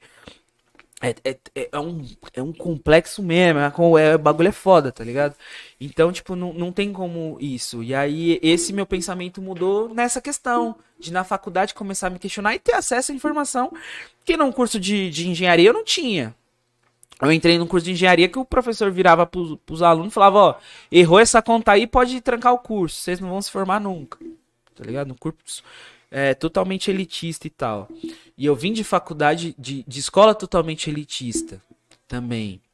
Então não tinha esse discurso, eu me achava igual todo mundo. Mesmo tomando lá o que eu falei lá, os, in, os incômodos, mas eu me achava igual. E aí depois que eu fui é, descobrindo e tirando cascas, né? Talvez de, de uma própria autodefesa minha ali, que eu tinha pra mim, pra não enxergar. Às vezes a gente, pra não enxergar, a gente faz as nossas autodefesas, finge que não viu, fala que não existe. E, e aí eu fui tirando essas cascas pra ser o que eu sou hoje, pra ter o pensamento que eu sou hoje. Então, meu, minha relação com cota racial é esse bagulho, tá ligado? Tá muito além do dinheiro. O racismo tá aí, é complexo pra caralho. O branco pobre sofre pra caralho, mas o preto pobre sofre pra caralho. E se um branco pobre usar uma roupinha ok, nem pode também nem usar e entrar no JK Iguatemi. E eu posso estar tá de Gucci entrar no JK Iguatemi, eu vou ser seguido ele não, eu vou ser parado, esculachado pela polícia ele não. É o problema é que você vê isso empiricamente, né, cara? Sim. Você sente isso, não é, não é uma coisa que você tá falando apenas, né, cara? É isso que. É, é, quando você começa a ter contato assim, a se informar, é uma coisa que você vê cotidianamente, cara. Isso é, é punk. Eu até contei pro Camaleão e pro Anderson, que veio aqui, né, no rolê é, depois, sim. que eu, eu sou periférico, né? Nasci aqui, morei no SECAP. Não sei se vocês conhecem. É tipo uma Coab lá, é, um CDHU. Só de, só de nome, assim. E, cara, eu lembro de, na infância, a maioria dos meus amigos serem negros tal. E sempre assim, de quando eu ia fazer uma merda da molecada, eles elegiam sempre eu ou algum outro branquinho. Porque a gente sabia assim, pô, vai todo mundo aprontar junto. Mas se vocês fizerem, não vai dar merda, tá ligado? E era um negócio que não era uma questão pra gente, era só um negócio natural que a gente via se repetindo. E assim, a gente só topava, tá ligado? E, aí a gente, hoje, eu consigo perceber o quão isso é intrínseco na gente, né, cara? E, tipo, a gente não sabe exatamente responder o porquê e nem quando começou isso, mas a gente, de criancinha, já tinha isso na cabeça, de saber, mano, para vocês é mais suave, tá é, ligado? É, Se der ruim, para vocês é mais suave. É muito louco. Esse dia tá trocando ideia com um parceiro meu da rua, porque às vezes como eu, venho muitas vezes desse meio acadêmico mesmo, às vezes eu acho que a, a, rapaziada da rua e tal não tá me acompanhando. Mas os caras às vezes tá muito mais à frente que eu, né? E aí o mano, e o mano falou um bagulho que me surpreendeu e que não deveria me surpreender, que é um bagulho que eu tenho, que ele, que ele tem filho. E ele falou, mano, morro de medo. Eu tava trocando ideia com ele, ele falou, mano, morro de medo do meu filho mais pra frente sofrer racismo. E eu nem sabia que ele tava já nessa consciência racial. Por, por, por ignorância minha também, de achar que os meus, os meus não estão acompanhando o bagulho que tô falando, tá ligado? E isso, tipo, tem duas semanas. E pequeno, a criança que é pequena. É, criança pequena. Eu tô ah. achando que os meus não estão acompanhando. Os meus da rua lá não estão acompanhando, mas tá todo mundo acompanhando. Tá todo mundo junto, todo mundo tem acesso à uhum. informação, tá ligado? E tem o sofrimento e, na pele é, também, mano. E é esse sofrimento é que eu falei, caralho. tipo, porra, o moleque tá com esse pensamento. Mas por que também eu tinha esse pensamento? Como a gente cresceu junto, a gente nunca trocou ideia disso. Tá uhum. ligado? Não era questão pra gente trocar ideia disso. Não tava em pauta. A gente não tinha nem acesso à informação desse bagulho que tava acontecendo. E aí. Ele falou isso e eu. Caralho. Porra, moleque. É isso mesmo, tá ligado? E é um pensamento que eu tenho também. Ah, mas eu acho que é assim, não é só uma tecla que vem sendo batida. É uma questão que tem sido muito falada, né? Por conta do. Acho que do, dos artistas que chegam na mídia hoje, eu acho que tem tudo isso. E aí, eu, eu queria que a, se, a, se a Sabina falasse um pouco assim dessa complexidade, né? Meio que pra, é, é para educar nosso público também, sabe? A gente está fazendo isso. É, uma, é um fator um pouco pedagógico, entende? A gente precisa disso. Mas você falou dessa questão da, do feminismo negro, uhum. né? Que vem como complemento, inclusive, em relação à própria limitação do, do, dos movimentos da negritude nos Estados Unidos. Então, vai surgindo com a figura da Angela Davis e tal, tem outras figuras também.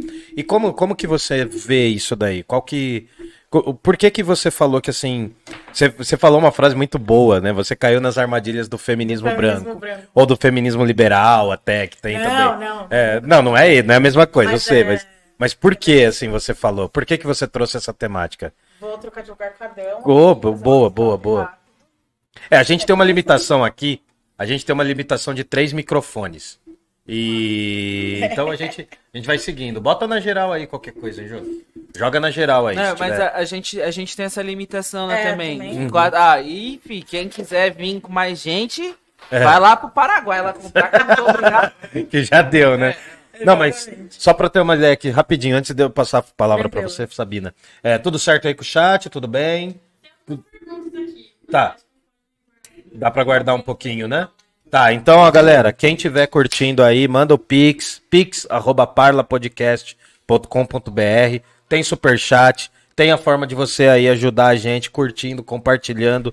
Sigam o É Nóis Podcast lá no Instagram. Sigam o É Nóis Podcast aqui no YouTube. Sigam o Parla Podcast lá no Instagram e sigam aqui no YouTube também, tá bom? Então, passando aí pra, pra Sabina falar. Hora dos nossos patrocinadores, agora volta. Não, mas por favor, fale Vamos assim, lá. que eu acho que é importantíssima essa fala. Acho que o primeiro ponto de trazer uma coisa que o Murilo falou, e para mim faz muito sentido, é que a gente, quando a gente é mais novo, a gente não tem muito essa noção. Eu tenho um grupo de amigas da época que eu tava no fundamental ainda, e durante a pandemia uma delas me mandou mensagem me pedindo perdão por tudo que ela já tinha me falado que foi racista. E aí eu parei pra pensar, eu fiquei pensando, tipo, putz, não lembro de nada que a gente tenha me dito que tenha sido racista. E aí eu fiquei pensando, porque tudo era muito normalizado, assim. Eu acho que um ponto também que me despertou muito cedo foi o cabelo. Não tinha como. O meu cabelo é muito crespo. A gente fala de classificações de cabelo, né? 4A, 4B. O meu é 4C, é o cabelo mais crespo que tem. Ah, é, se fala muito como que é isso. Só, só faz esse parênteses assim. Tem Então, as classificações de cabelo. Exatamente. de Mas é comum com- do mundo feminino ou é uma coisa isso, que é tem surgido no mundo da- da- das mulheres negras e Não, tal? não, isso é bem comum. A gente fala bastante sobre a questão da curvatura, né? No caso do cacho, e da textura do cabelo. E aí o quanto é, tem um, dois, três, quatro, e tem A, B e C para cada uma dessas. E aí o quatro é o cabelo cacheado crespo. Então, é, hoje a gente vê, tem creme para todo tipo de cabelo, tem tratamento para todo tipo de cabelo, mas não foi sempre assim. Os Então, produtos de pele hoje já tem uma visão um tipo, pouco assim. até maquiagem, assim, tipo, não é, é de outro dia que a gente tem várias tonalidades, assim. recente. E um né? ponto muito importante é que, pra mim, isso veio muito cedo justamente por isso, por conta do cabelo, porque a primeira vez que eu alisei o cabelo eu tinha, acho que uns 6, 7 anos. E depois disso, eu só fui parar com 12 anos. E aí eu comecei a usar trança e eu ficava tipo, ai, não consigo ficar sem a trança e tudo mais, não consigo ficar sem é, alisar o cabelo e tudo. E aí essa minha amiga justamente foi uma pessoa que eu lembro que ela tentou fazer chapinha no meu cabelo uma vez. E ela falou, ai, não dá, o seu cabelo é muito difícil. E, e aí eu fiquei pensando, tipo, ai, por que que é difícil, assim, sabe?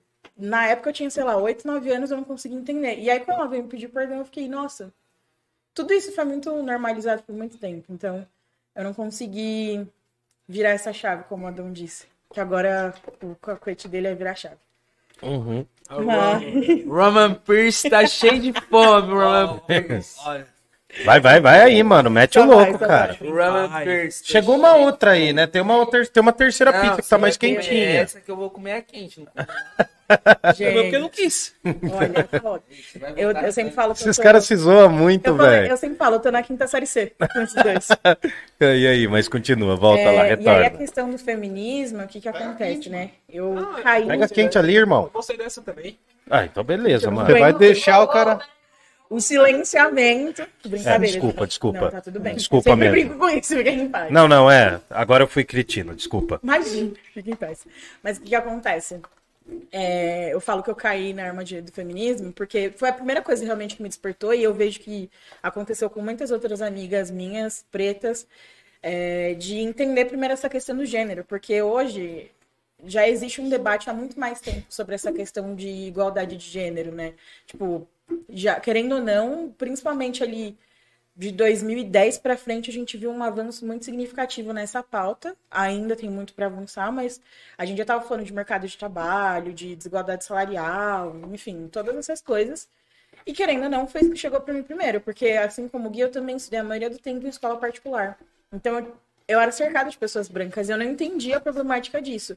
Eu achava que tava normal as pessoas fazerem piada quando a gente falava do assunto de escravidão e todo mundo olhar pra mim na sala. Isso foi uma coisa muito corriqueira. Que é meme, né? É É, meme na, na Eu achava que era mesmo. Eu achava justamente isso, assim, tipo, vamos que vamos, e é isso, acontece mesmo. Inclusive, na minha sala tinha uma menina bem mais retinta que eu, e ninguém nunca fazia nenhuma piada com ela, porque ela achava que ela era branca. Uhum. E ela realmente achou que ela era branca por muitos anos. Mas aí, essa questão do feminismo, ela vem muito forte. De você começar a questionar o porquê o seu corpo é sexualizado e tudo mais. E no começo você nem entende que tem uma, uma segmentação. Porque quando a gente fala que não dá pra gente colocar dentro do mesmo, é, do mesmo ciclo ali, né? As mulheres brancas e as mulheres pretas, por quê? Eu tinha amigas que estavam falando ali sobre, ai, poder poder trabalhar, igualdade no mundo do trabalho e tudo mais. Mas as minhas iguais, as minhas antepassadas, elas sempre tiveram que trabalhar, elas não tiveram uma escolha diferente disso. Eles não puderam falar sobre ir Exatamente. trabalhar, né? Elas já É, estavam tipo, trabalhando. E isso são os pontos. A gente fala sobre a questão da estética, mas quantos anos mais as mulheres negras continuaram atrasadas? Atrasadas no sentido de que a sociedade deixou a gente de lado para falar sobre produtos de beleza. Entendeu? Então, era muito, muito mais fácil esse mundo ter chego para mim, muito cedo. Mas a partir do momento que eu comecei a entender essas problemáticas, eu vi que eu não cabia ali.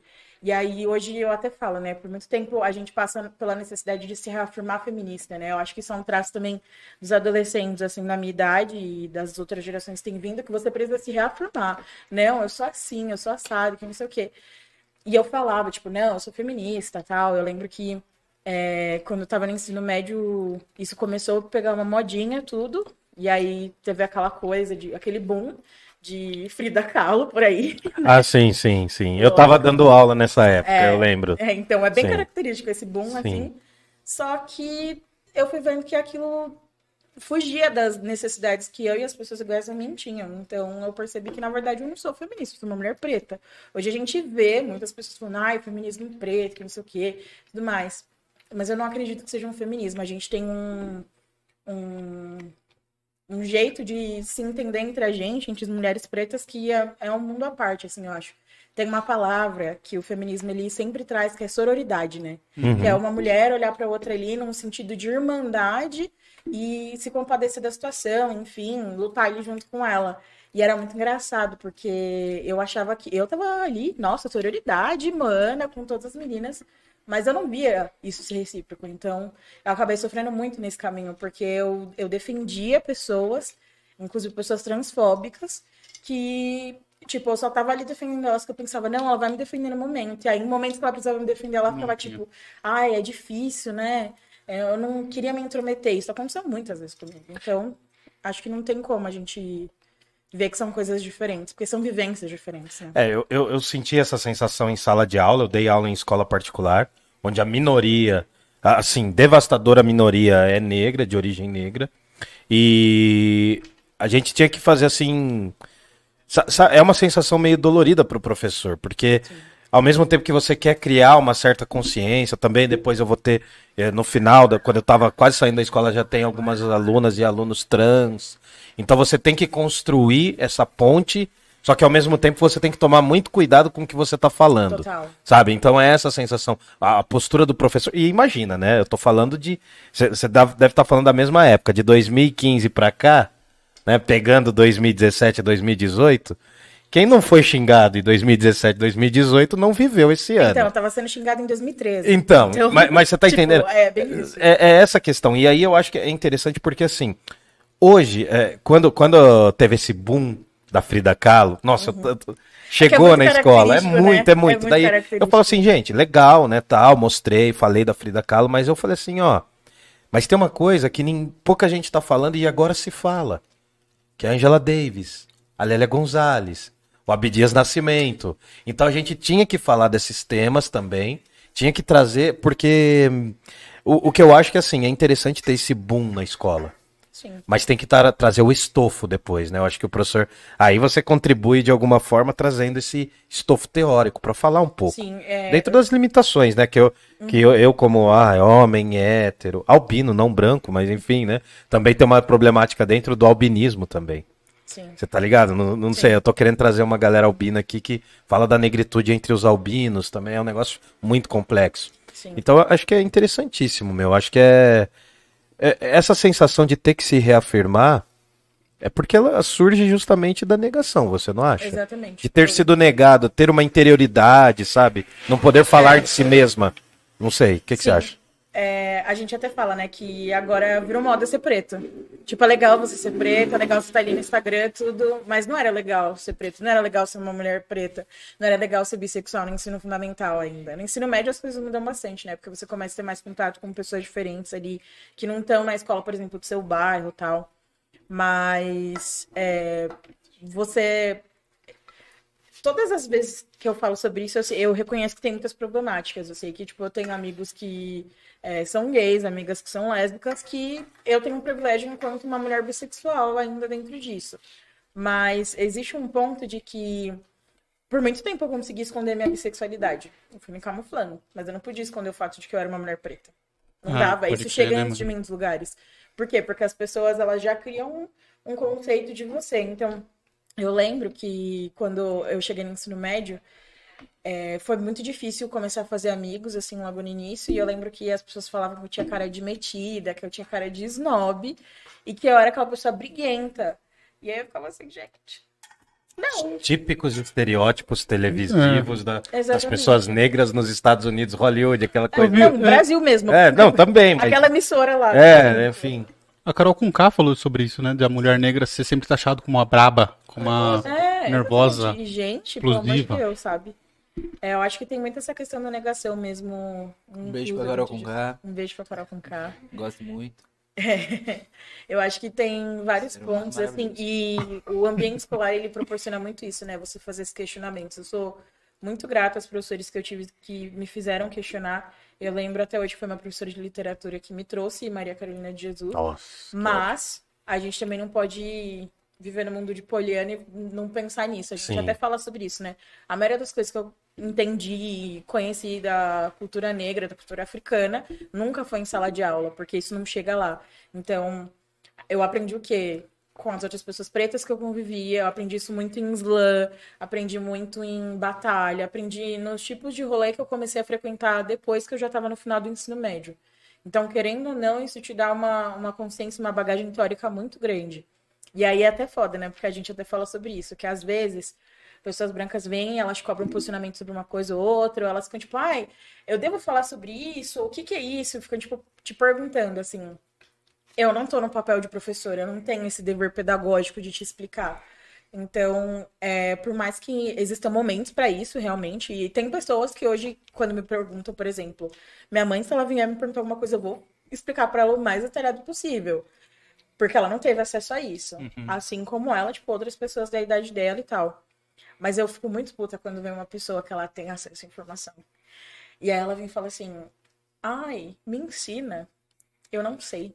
É, é aquela imagem que- aí. É, vocês sabem de que eu tô falando. É, é, pô, o- é- Eu tô lembrando muito do papo da Sami, que é uma mulher trans que veio aqui, e ela falou um pouco sobre esse, Sim. esse lugar de tipo assim, pô, você tem acesso à informação, você não precisa vir ficar me perguntando É, o tempo todo. sabe? Exatamente, tipo, eu acho até que as pessoas costumam fazer isso também porque elas sabem que você sempre vai explicar. Uhum. Só que uma hora a gente cansa de explicar. E hoje a gente tá vivendo um grande momento que várias pessoas que cansaram de explicar, elas se posicionam publicamente. E aí elas são tidas como pessoas arrogantes, como pessoas soberbas. E não, não é que a gente é arrogante e soberbo. Mimizenta, verdade, né? Como eu é. odeio esse. Cara, como eu odeio esse termo, velho. Assim, acho que é, foi o maior desserviço recente. A da, pessoa que usa história. isso, você já vê que ela não Cara, pra história do Brasil, acho que é um dos maiores desserviços, né? Vindo de quem veio. essa expressão, você já vê que pensar não é o forte dela. É, mano. Mas é, mas é o, o corre, o, a questão do mimimi, ele é, ele é muito bem feito. O mimimi é isso Não é mesmo. palavra, né? É, É. o mimimi é pra, tipo, deslegitimar a sua luta, deslegitimar o que você tá falando. O mimimi não é só, tipo, não quero ouvir. Se fosse, ah, não quero ouvir, não quero ouvir, não, não é inventar. O mimimi, ele deslegitima o que você tá falando, tá ligado? Tipo, ah, isso aí é mimimi, então, tipo, não tem importância. A sua dor não tem importância. O mimimi é, é esse corre, ele é, ele é um bagulho muito, muito no- que- Ih, bicho aqui em mim. O que aconteceu? O que aconteceu? Nossa, um mosquito, mano. Calma, velho. Nossa. Tô zoando, tô zoando. Mas assim, o, o mimimi veio para esse. Veio nesse corre mesmo. Ele é muito estruturado. Não surgiu do nada, tá ligado? Não é um termo que surge do nada. N- Nesse, nesse bagulho de politicagem, de, de discursos e tal, de- do meio social, nada brota do nada. Nada é por acaso, tá ligado? É sempre um bagulho muito bem feito. Com certeza. Por que, que o mimimi é tão bem feito, é tão bem falado e a gente tá falando dele agora, tá ligado? Porque é fácil de falar, é fácil de gravar e a galera que Não, geralmente mas, usa mas assim, ele não é uma isso. gíria que boom, tá ligado? Tipo, tem gíria que aparece aí e tal. Mas o mimimi Porque surgiu nesse é um momento. É um bagulho. bagulho pensado É, e é criado. é político. muito bem- é. o mimimi é um Quem político. começou com essas ideias, tá ligado? E o mimimi é isso, é, é total deslegitimação do corre, mano. Deslegitimação de tudo que você tá falando, da sua dor e tal. Eu não entendo tua dor, não quero saber da tua dor, acho que é uma bosta. É isso, mimimi, tá ligado? Tipo, É, não dói em mim, né? é, então, tipo, o termo mimimi, ele é mais que um termo, né, mano? É, Mimimi virou um mais que um léxico, né? termo. Na, na galera aí Um virou um de léxico. É um É. estilo de vida. Não, eu acho que é tipo, é tipo, mano, um poder de um grupo poder deslegitimar aquele bagulho. E Tá geralmente ligado? esse grupo é formado por tiozinhos de meio da- meia idade que usam óculos escuro na foto de perfil. Pela- Dentro do carro. pra quem- É dentro do carro. Tem um É quem tem poder, mano. É esse aí. De verde e amarelo. É. Nossa. Eu Esse apoio é a o carro Lava é de, é de quem É, tem nossa. poder, tá ligado? Eu acho que eu acho que o mimimi é, é esse corre. É muito é muito mais. Acho que é uma demonstração de um poder pra deslegitimar o que você tá falando, tá ligado? Porque, mano, se um mano tá falando qualquer bagulho, eu falo isso é mimimi, tipo, não cola, tá ligado? Tipo, não é um bagulho que cola. Agora, se, mano, eu tô, mano, falando pra caralho, ver um maluco super privilegiado, fala, mano, isso é mimimi, vários vão pular na bala desse maluco, tá ligado? Então ele, ele consegue, só ne- nesse termo, levar mó galera e deslegitimar toda a minha dor que eu tô falando. Então eu acho que é um bagulho muito muito complexo também, e muito bem feito. Esse termo é um bagulho muito muito bem feito. Ah, E, e sabe como atingir. Ele sabe como atingir e sabe como te deixar puto. Que você tá falando da tua dor, ele sabe como te deixar puto. O sistema sabe, né, como deixa a gente puto, tá ligado? E, e aí eu acho que é esse bagulho, mano. E ele surgiu a- por agora. Tá ligado? É, e ele não é. né, E eu não acho que ele surgiu por agora por. Aqui, eh, por questão do bolsonarismo tá em alta. Mas porque as pautas sociais diversas estão em alta. É, querendo Então ou não, a é gente isso. vê, é, da mesma forma que teve esse boom da Frida Kahlo, é, hoje, a geração que vem depois de mim, eles estão muito ligeiros nas coisas. Então, tipo, que nem a gente entrevistou a Renata Prado, que ela é pedagoga, e ela falou assim, gente, eu vi gente de 14, 15 anos falando, ah, eu sou pan, eu sou que não sei o quê. Tipo, pra mim, isso veio no momento que eu não conseguia ainda falar publicamente sobre isso, tive que contornar. Mas eu vejo muito já esse empoderamento, sabe? Tipo, eu olho, eu tenho muita fé nessas gerações que estão vindo aí. Tipo, acho que eles têm muito potencial para fazer coisas melhores do que a gente. É, e de ter essa consciência de não se atingir por essas coisas. Porque hoje, querendo ou não, esse tipo de coisa desmonta a gente. É, as pessoas elas acham que a gente vive nessa casca de, de ser brabo o tempo todo, de enfim, de não, não se abalar com as coisas. Isso eu não vou, tô falando por eles, tô falando exclusivamente por mim. Não é fácil ser brabo todo dia. É, É porque Mano, realmente cansa, cansa, gente. né, mano? Chega- chega- tem momentos que você tá assim, caramba, eu tô dando murro em ponta de faca, sabe? Eu continuo sangrando no final das contas. É esse o ponto, assim, sabe? Então a gente continua nesse trabalho, é um trabalho árduo de todos os dias, mas a gente precisa continuar. Continuar, então isso não acaba, sabe? E aí essa geração tá aí pode fazer muito diferente. Ah, então. Mas, mas é aquele bagulho. Eu sempre falo, a gente tá nesse jeito porque a geração passada fez Já. o corre. A rapaziada tá vindo agora porque, pô, nós tá fazendo um corre também. A gente Eles até estão fala, fazendo né? Tipo, corre, tá eles ligado? E é isso, entraram na mano, faculdade, é vocês entraram em 15? Entrei em 14. Exatamente, tipo, eles entraram na faculdade muito antes de mim, na época deles. Não que quando eu cheguei tinha muito preto lá, ainda não tá num cenário ideal. Nossa faculdade aprovou as cotas em 2017, um ano antes de eu entrar. Foi em 17. Foi, mano. E aí eu, tipo, batalhei muito, tá ligado? E aí eu entrei em 18 e, tipo, na minha sala somos em três pretos. Ainda assim, sabe? Então essa é uma coisa que. De uma realidade de quantos, desculpa. 60. Ah. Entendeu? tinha Tinha 7% de pretos na faculdade. 1.500 alunos aproximadamente, o número de pretos era, tipo, beirava o... Era 7 pouco. sete e pouco. Aí, tipo, implementaram as cotas e aí a realidade que a gente viu quando a gente se formou já era bem diferente da, rea- da Ah, realidade que a gente encarou quando chegou. E o louco que é uma faculdade pública, mano. Tá ligado? Mas a privada não muda, mano, porque na minha sala tinha um, é um cara e uma mina. O cara ainda ele não conseguiu se formar, porque ele era garçom, ele trampava à noite, mano, É, não tinha como, tá ligado? O ambiente acadêmico, ele exclui muito o trabalhador médio brasileiro, porque o patrão do cara tá cagando se ele tem prova, tá cagando se ele tem trabalho. E muitas faculdades, principalmente faculdades públicas, têm essa dificuldade de ter um quadro de horários que respeite o trabalhador que tem Não, o nossa. trabalhador que trampa a CLT. Cara, eu que, eu que já tava na, na pós-graduação, eu senti isso no doutorado. Quando eles marcavam coisa de manhã, É um Marcaram lá com- totalmente incompatível. marcaram com uma figura heróica, né? Eu tava fazendo doutorado em História lá na USP. Marcaram com uma figura heróica da, da- das humanidades lá, não vou falar, mas enfim. É, E aí marcou 10 horas da manhã. Aí eu mandei um e-mail, falei, ô, eu tô trampando nessa hora. Uma vez a faculdade levou um ministro de DSTF 9 horas da manhã. É, então. Uma terça-feira. É, mas é pra. Não, mas é pra galera não ver. É, é pra quem pode mesmo, entendeu? Então, assim, tem essas broncas, mano. É... Porque, assim, eu- aproveitando esse gancho. quando- eu já queria trazer vocês. Já Ah, lá. Desculpa, mas, mas pega. A gente ficou com É, aproveitando esse também. gancho. Não, mas dentro desse contexto, olha lá, já mudei. Mas é porque assim, eu pensei duas coisas, cara, com a vinda de vocês aqui. Pensei duas coisas. Primeiro, nessa questão de vocês falarem do ponto de vista específico da negritude, trazer esses temas e expandir muito além disso, né? E aí eu pensei, mano, porque agora eu queria falar sobre isso até, porque teve o lance de vocês terem sofrido esse ataque. Né? Vocês sofreram ataques racistas e tal. Não, de vários. Mas eu tô falando, acho que de um, acho que do penúltimo. live, né? meu, do- É, do- isso. É, penúltimo, então teve outro. Não, é que acho que já teve outro, é. Puta, Não, é, Então, não, o outro que você tava falando Foi. era do meu aniversário, né? É, o do carro. Não, é que teve, é, teve um que vocês postaram durante a live, pra Ah, você, sim. Foi enfim. da Ju. Foi da Ju. É. O da, que que o da Ju a gente, tá, é, a gente tava fazendo, aí, mano, eu não. Eu só vi no final. Porque assim, é, a gente só viu no final. E qual que é a fita? Os caras atacaram a gente, mas eles estavam atacando mais a Ju, tá ligado? Quem que é a Ju? A, a Juliana Sete, ela é uma mina muito braba, uma mulher muito braba, muito foda. Só que não era nem a minha, minha concepção. Não era nem por causa da Juliana, era por causa da Ravena, que é a filha dela. A Ravena é uma menina super nova de batalha, muito conhecida, tem 700 mil seguidores aí Pô, que da hora. E a Ravena tava lá e divulgou pra caralho o nosso podcast. E a Ravena tem as polêmicas dela, né? É uma menina super nova, é mãe. O, o pai da criança é o Salvador da Rima, que é um mano também super conhecido Pode aí. crer, mano. Então, é, muito dos ataques eu acho que veio muito por causa disso, assim.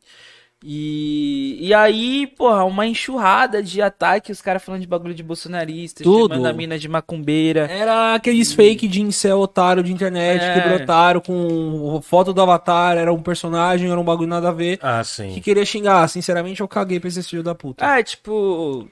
Esse, esse bagulho não abala, tá ligado? Esse bagulho não abala. Deixa Tipo, eu ver que você escreveu isso. Não, mas eu falei que porque é o lance cansa. do cansar, mano, né? cansa. Eu canso, mas é tipo. Eu, eu, sempre falo, mano, eu sou um jovem cansado já, tá ligado? Tipo, caralho, a rapaziada já tá falando há tanto tempo, tanto bagulho, tanta coisa acontecendo. Tá ligado? Aí vem a Globo, lança uma nos tempos do imperador. Puta. Aí lança um bagulho de racismo reverso, tá ligado? Tipo. Não, cara, é, é- é isso que é Caralho, foda, né, e- mano? É que, é que racismo reverso não tem nem como ouvir, Joe. Não, é. É um negócio que, assim, já tá. Eu acho que já tá além do além, sabe? Já virou meme. Não, mas nem, nem isso, velho. A gente tem que combater E até aí, o fato de tipo, ser meme, cara. Aí os caras falam, não, mas é porque a novela foi gravada. Esse roteiro é de 2018. Fala, mano, mas Mas 2018 é ontem, mano. exatamente, tipo, caralho. Eu acho Que, que. que caralho, em outra? 2018 vocês tinham essa cabeça aí, porra, vocês são a Globo. Pô, se a Globo que detém a informação, o Os conhecimento. meios de produção Porque culturais. do praticamente, é- é- a detenção da informação também é uma de- de- de- detenção de conhecimento. Sim. Porque vários malucos não tá aprendendo na escola, tá aprendendo vendo novela, tá aprendendo assistindo Jornal Nacional. Você detém o, o monopólio do saber também, querendo ou não. Uhum. Caralho, vocês estão jogando. Vocês que são o supra-sumo do saber no Brasil, de, de tudo. Vocês estão nesse bagulho, então. Eu vou com. Porra, o que que tá pensando o seu Zé do Hortifruti? Que eu É, tô mano. comprando o bagulho, tá ligado? Tipo, ah, não, mas é porque. Mas aí agora a gente tá com uma rapaziada do. do... Enfim. Mas aí esses ataques que aconteceram, eu até, né, perguntei se tava todo mundo bem, todo mundo falou Sim. que tava. Eu acho que é um Tranquilo assim, e tipo, tal. é o que você falou, é cansativo, né? Antes disso, que você falou, né, sobre o nosso posicionamento, uma coisa que a gente sempre reforça, e eu, eu faço questão de falar isso, que não é homogêneo aqui, sabe? Tipo, a gente tem divergências e tudo mais, a gente pensa diferente sobre vários assuntos, porque tem muito a ver com a experiência de cada um, com a vivência de cada um. Eu aprendo todos os dias com eles, eles aprendem comigo, eu tenho certeza absoluta. Não vou dar muito palco, porque Eu quero um corte. Eu só quero, Ainda bem que registraram esse momento. eu só quero esse corte. Mas enfim, é, a gente aprende segundo a ótica uns dos outros também, né? Então, é, querendo ou não, acho que esse, nesse ponto a gente chegou num consenso. A gente tá cansado de ter que ficar falando sobre essas coisas. Assim, é, de tamanha mediocridade, eu acho que essa é a palavra. Em 2021 a gente ter que ficar lidando com esse tipo de coisa, assim, sabe? Dando espaço para essas coisas. Então é um, um cuidado que a gente até tem de, tipo, não, a gente não postou print nenhum do que aconteceu. Quem tava lá ao vivo viu, beleza. A gente sabe que isso pode acontecer de novo, porque é isso, a gente tá colocando nossa cara pra jogo. Mas isso é 1% das coisas que acontecem com a gente. Tem muitas outras coisas que acontecem que são bem mais pesadas e que acontecem no dia a dia que são silenciosas, mas que machucam muito mais. Tipo, isso foi nada, sabe? Tipo, isso pode ser um menino que a, a gente tava até falando, né? Pode até ser uma pessoa preta que não entendeu que é preta ainda, tá ligado? É, Então, pô, tu É tava, tu ouviu mano a mano. É, O- os caras os cara falaram, ó essa, depois eu vou cobrar o titio de- desse corre aí. É, o Dexter foi chamado de macaco e ele foi cobrar. Era um moleque de 15 anos, mano, preto, bolsonarista. Moleque nem vota, tá ligado? Verdade, né, mano? tipo, mano, Ah, moleque- mano. Eu vou, eu vou, eu vou, e aí, titio?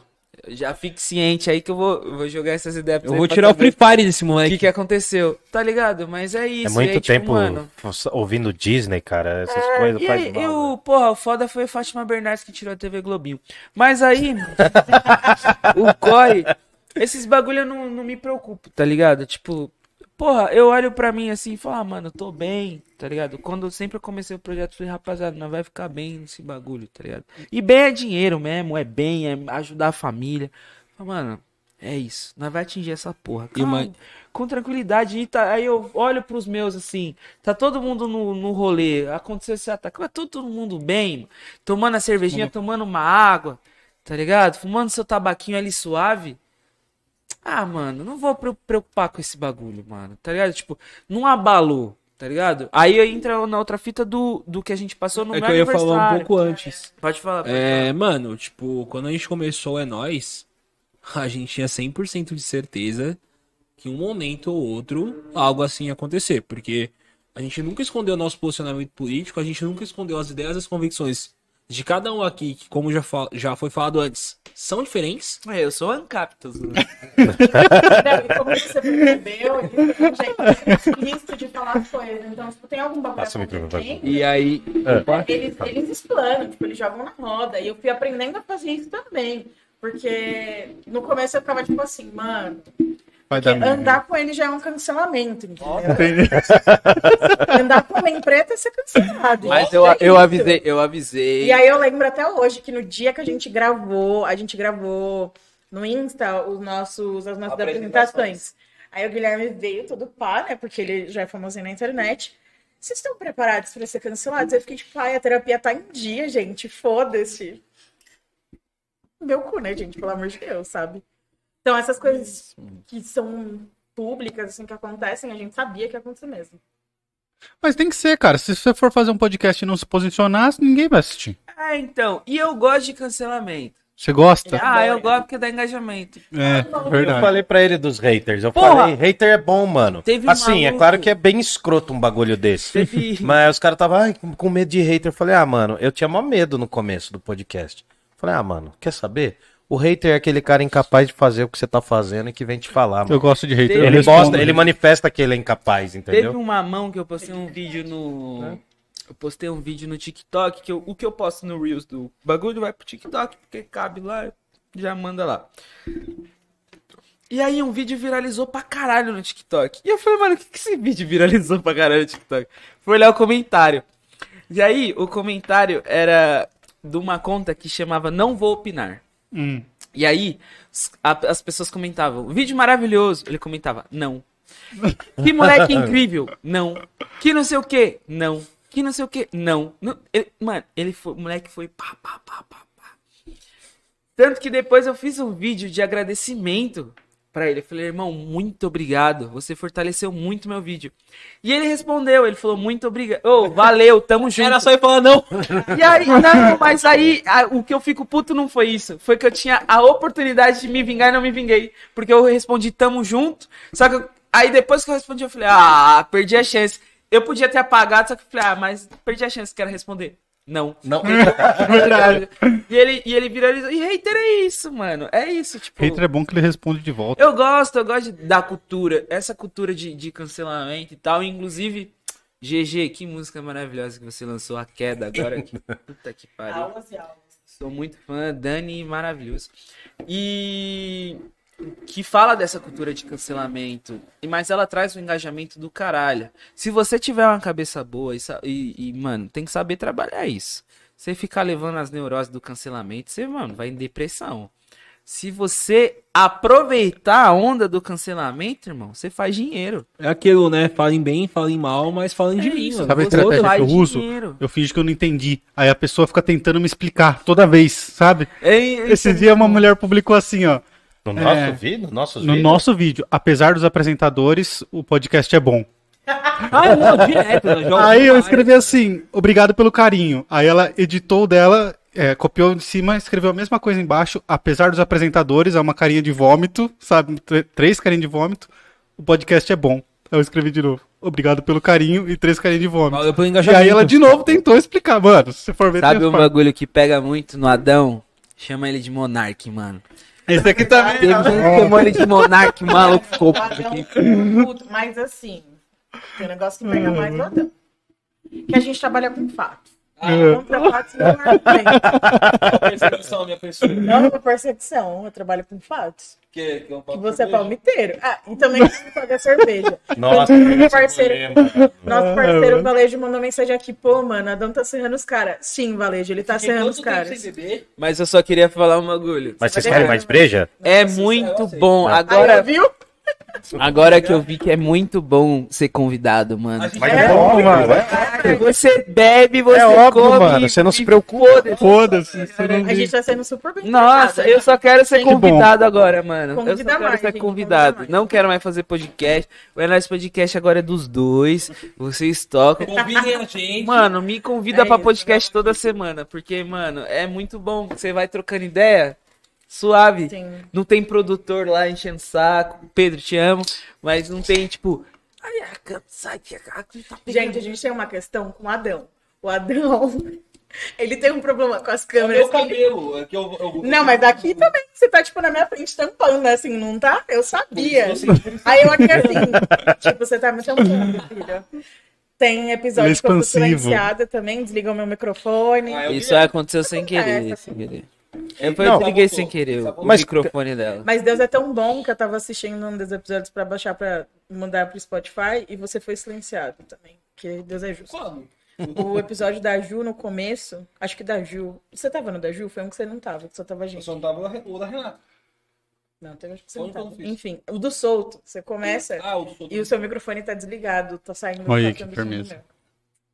Na verdade, a Sabrina. A é bom Sabrina. saber disso, Não Pedro. eu, Você nem precisa Não, colar lá. a Sabina, a, a Sabina subornou o Pedro pra te silenciar durante a É, gravação. exatamente. Mas, Pedro, ainda bem que a Sabina falou isso ao vivo aqui. E você não precisa mais retornar a Crio Produções. Mas a gente manda o Tá contra-cheque sumariamente pelo correio. demitido. Mano, mas esse- essa parada do. Essa parada de vocês estarem aqui também. É porque eu tenho muito essa visão, mano. Assim, é um ponto de vista muito meu. De criar ponte, mano. De criar ponte, velho. Eu, eu tenho que ouvir vocês, mano. Eu tenho, acho que pra mim é, é importante, tá ligado? Primeiro porque eu sou um pouco mais velho, por- porque eu tenho pontos de vista, então acho que é importante, mano, tá em constante receber mesmo essas informações. E, mano, eu acho o podcast de vocês incrível, cara. Tô falando sério Pô, mesmo. Obrigado. E, É verdade, mano, e assim. O fato de vocês estarem aqui, mano, não é que a gente tá exigindo uma ida lá. E o fato de vocês estarem aqui, na minha opinião, mano, é porque assim, quando essa porcaria de pandemia diminuir um pouco mais, a gente fazer um rolê, mano. Pô, mano. Vocês virem pra cá pra rolê, pra gente fazer, um, sei lá, Jogar, um jogar churrasco. um, um dominozinho E- e pra. É, a gente. Ah, não, a gente se trombar pra ir pra fazer alguma coisa em Sampa Não, é, também, pô. tá ligado? Porque eu acho que, cara, mano, o que a gente tem que pegar dessa jossa dessa pandemia, que foi totalmente mal gerida, mal orga, né, mano? Ou a quarentena. A gente sabe, mano. Só fudeu com o psicológico das pessoas Cara, não, é, mundo. mano. Eu, eu nem falo, o amigo meu falou, ah, não, tive altos e baixos na pandemia. Eu tive baixos e baixos, mano. Não, eu tive, Tive baixos e baixos, Eu tal. já tive estabilidade emocional na pandemia. É, eu estabilizei. Desde o começo. É, eu estabilizei, na merda. No começo da Entre- pandemia, é, eu, é. mano, eu parar em psiquiatra, tomar remédio. Ah, É, mano, uma e parada ficando foi esse corre. E foi um corre até bom, porque eu tinha, porra, é, um pé atrás, né, com, com esses bagulho. E aí, tipo, aconteceu comigo. E aí eu falei, porra, tem que cuidar todo mundo da saúde mesmo mental, porque a Pra gente caralho. não anda, né? Não, Ô, e agora aguarde, mano. Não, agora aguarde. ninguém saiu dessa pandemia ileso com o psicológico do jeito que começou. Só o Roberto Justus, né? Que falou que ia morrer pouca gente, né? Ah, Ah, mas é o dono mas aí- Madeiro. É, esses caras aí. velho da- Rapas o velho da van, É. toda essa lá aí. Mas Então. é- é- é- esse bagulho de, de fazer conexão de bagulho, é, no É Nós eu tenho muito disso também, tá ligado? É tipo, o É Nós eu sempre falo, rapaziada, aproveita todo mundo que tá sentando aqui trocando ideia e tal, e tenta fazer conexão com essas pessoas. E é importante. É, um barato de entro... É meio. é, eu, não- eu vou falar um negócio que eu não manjo, né? Que é exatas, mas é um lance meio de entropia, mano. De dispersão da. É entropia que é dispersão da força, Jô? Ou é. Não, é o que, que é exatamente? o que que... Hã? Não, mas. É, dispersão, né? Da concentração da força, do barato lá. É o caos. Eu gosto do caos. Ah, eu também gosto do eu caos. sou um amante do caos, mano. E eu acho que é, ter essa caruda de falar com pessoas com que a gente nunca falou. Porque a gente traz gente que a gente conhece também. É interessante trazer. Mas a gente também tem que trazer, mano, gente que a gente não conhece, que a gente nunca trocou ideia. Que é um desafio. E dentro disso, eu vou fazer uma pergunta. Ai, meu Deus. Quando falaram que vocês vinham aqui, um amigo meu, que o cara ele tá se descobrindo menos conservador de um Nossa! tempo pra cá. É um passo. É, é um não, não, não, é um passo, mano. Não, no caso dele, no caso dele é é. bom. No caso dele é bom, Eu, assim. eu né? não tinha visto um caso desse. É, então, é, é, é uma coisa. orgulhosos. É, não, ele já tá bem melhor, mano. Ele era assim. E se vacinou? Se vacinou, Ah, mano, se é vacinou. É, É o chip se da vacinou, China. é o chip da China. Mas ele, ele, ele me pediu, assim, eu não vou falar o nome dele, é um brother meu, mas enfim. É. Eu não sei se ele tá vendo agora, mas eu acho que com certeza ele vai ver. Ele falou, mano, eu tenho uma pergunta pra fazer por você. Eu acho que é muito importante pra mim. Então, assim, mano, eu meio que eu respeitei a humildade do cara. Ele falou assim, cara, eu tenho muita dificuldade. E eu vou até estender aqui pra gente. Porque, assim, eu vejo as pessoas negras se denominando de pretas. E eu entendo que no lugar de fala delas, tudo bem. Ele falou assim: na minha posição de homem branco, eu devo falar negro ou preto? Eu dei uma resposta. Eu falei o seguinte: olha, Chama pelo nome? chama pelo nome. é, não, tem essa também. Mas eu falei assim: depende de como você fala qualquer uma dessas palavras. Também.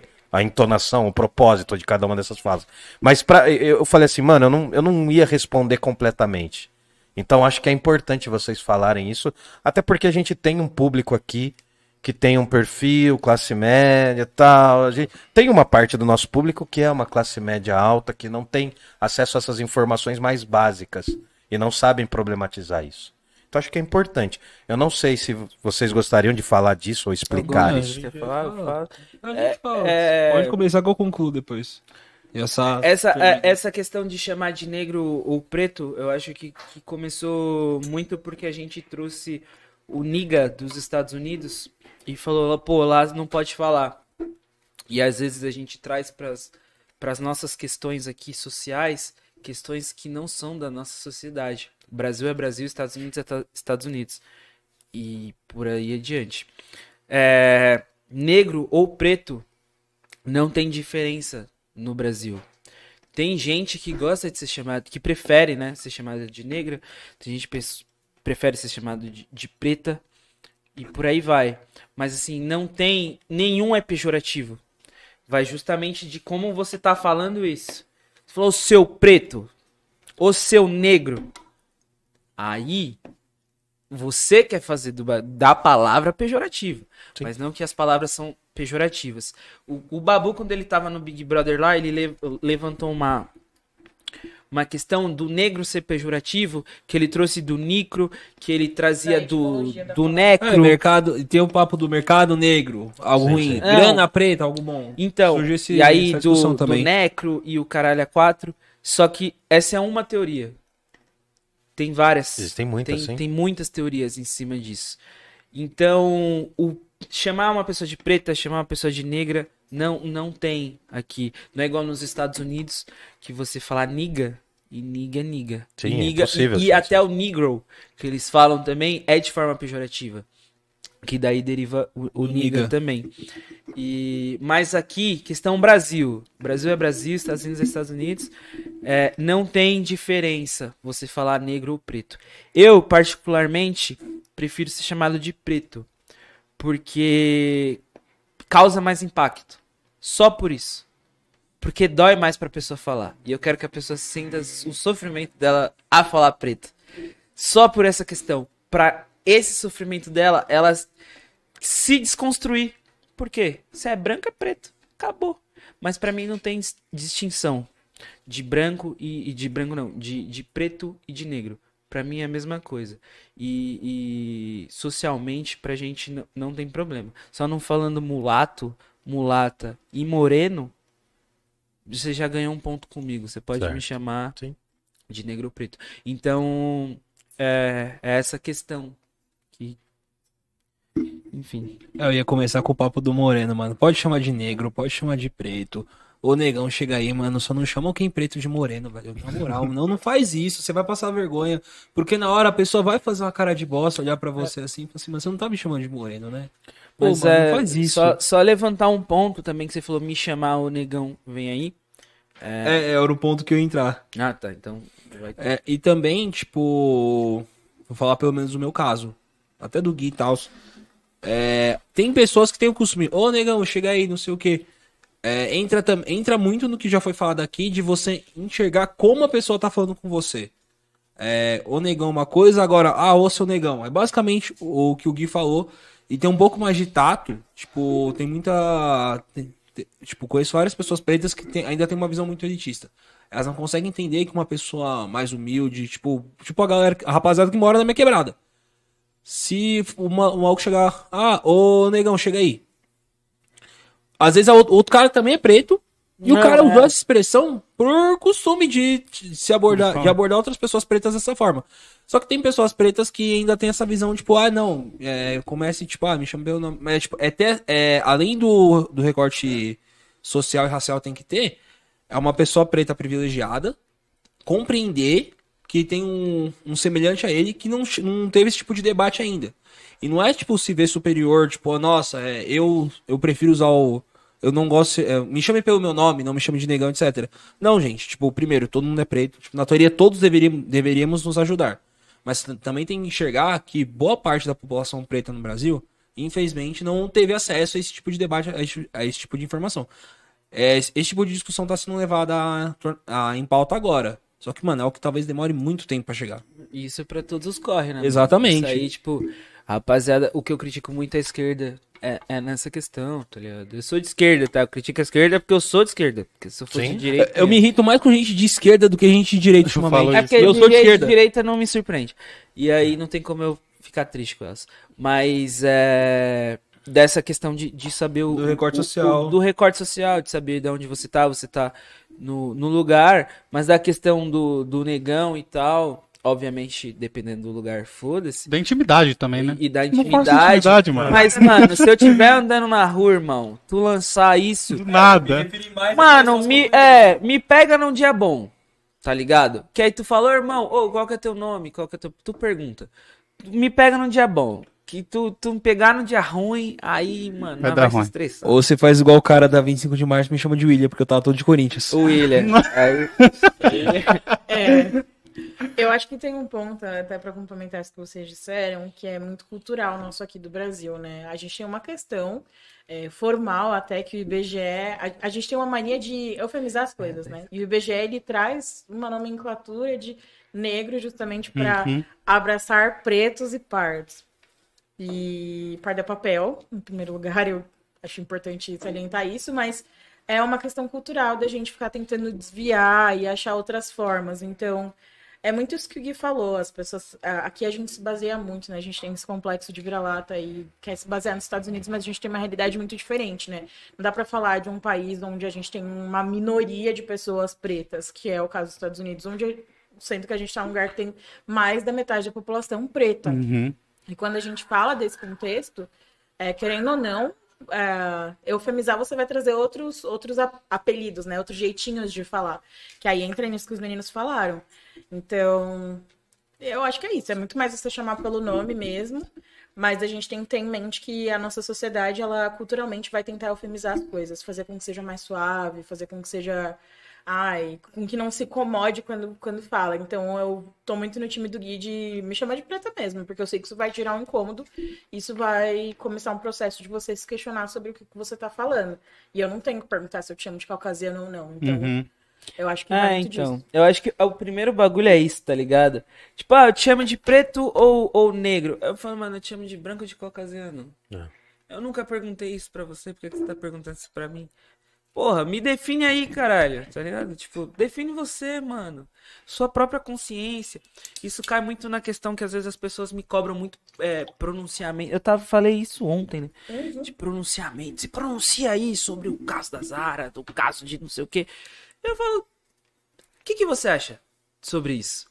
É que Pô, geralmente quando alguém. bosta, exatamente. Desculpa te cortar, mas geralmente quando alguém te pergunta, te pede um posicionamento assim, nesse caso, é- não é porque ela quer ouvir o seu posicionamento, é que ela quer. Discordar de você. Ela, não, ela quer construir o dela. É, vezes, não, se ela tá é, querendo te ouvir, ela ser. quer construir o dela, ou Mas se ela assim- não tá querendo te ouvir, ela quer fortalecer o A inverso. pessoa, a pessoa que me conhece, o mínimo, ela já sabe mais ou menos o que eu penso de uma coisa ou de outra. E se acontecer um caso de racismo, qual que vai ser mais ou menos o meu pensamento sobre aquele caso. E aí eu falo, mano, por que que você tá me cobrando posicionamento, tá ligado? Qual que é o seu posicionamento E isso, sobre é voltar, né? O que, que você acha sobre isso? Você acha uma bosta? Você acha uma bosta? Eu também acho uma bosta, irmão, tá ligado? Uhum. Só que aí eu não quero me esgotar falando, porque acontece pra caralho comigo. Tá acontecendo aí. Boa. Pra- Mas não caiu nada. O que aconteceu aí é, acontece comigo diariamente. Você quer meu posicionamento, mas se eu der posicionamento meus 24 horas, aí, aí a escuta vai ser. Pô, tua escuta é cara, né? Palavra tá cara aí, tá ligado? É foda. Pode E crer. aí eu, do, do- é eu acho que entra na mesma fita, mano. Tipo, pô, mas tu é branco ou caucasiano? Aí, tá ligado? Tipo, tu vai parar e vai falar, porra. É um dilema que não tá posto no inverso. É, Sim, tá sim. ligado? Vou- Não, mas eu queria, eu queria. Mas é. Mas é importante. eu queria que vocês Pra- falassem sobre isso. Pra acho que era gerar um- uma polêmica que a gente sempre fala, trazendo pro contexto LGBT, que eu sempre vou fazer esse, essa ponderação. Quando você é hétero, você não tem que se assumir hétero. Você não tem que sair do armário pra dizer pras pessoas que você é hétero. Da mesma forma, você não tem que sair do armário. Não deveria ter que ficar reafirmando a sua sexualidade o tempo todo.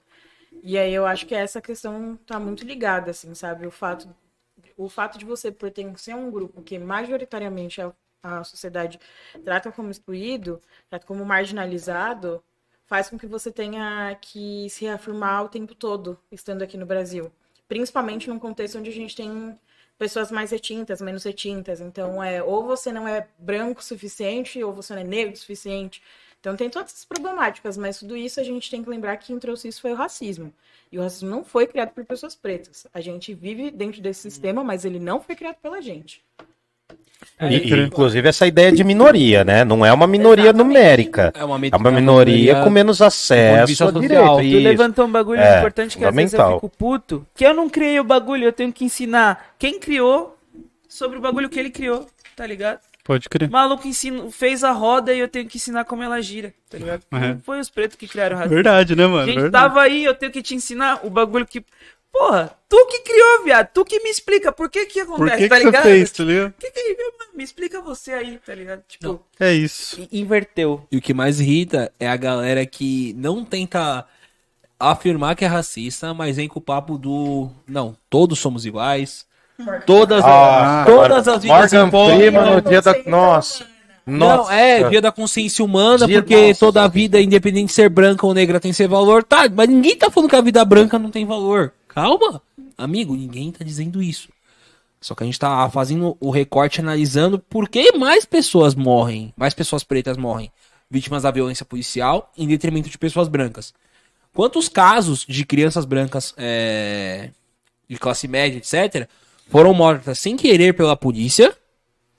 Sem querer. sem querer. E quantos casos de, mano, de criança preta em favela? Ah, não, mas o crime tá concentrado na favela, não sei o que. Tá, o crime só tá na favela? Nos, co- porque nos condomínios de luxo não tem, né? Imagina. Então, tipo, Não, é explicar. Sonegar imposto é crime, É, só explicar pra pra pra essa, galera também. é explicar pra essa galera do Todas as, as Vidas Importam que não tá cagando.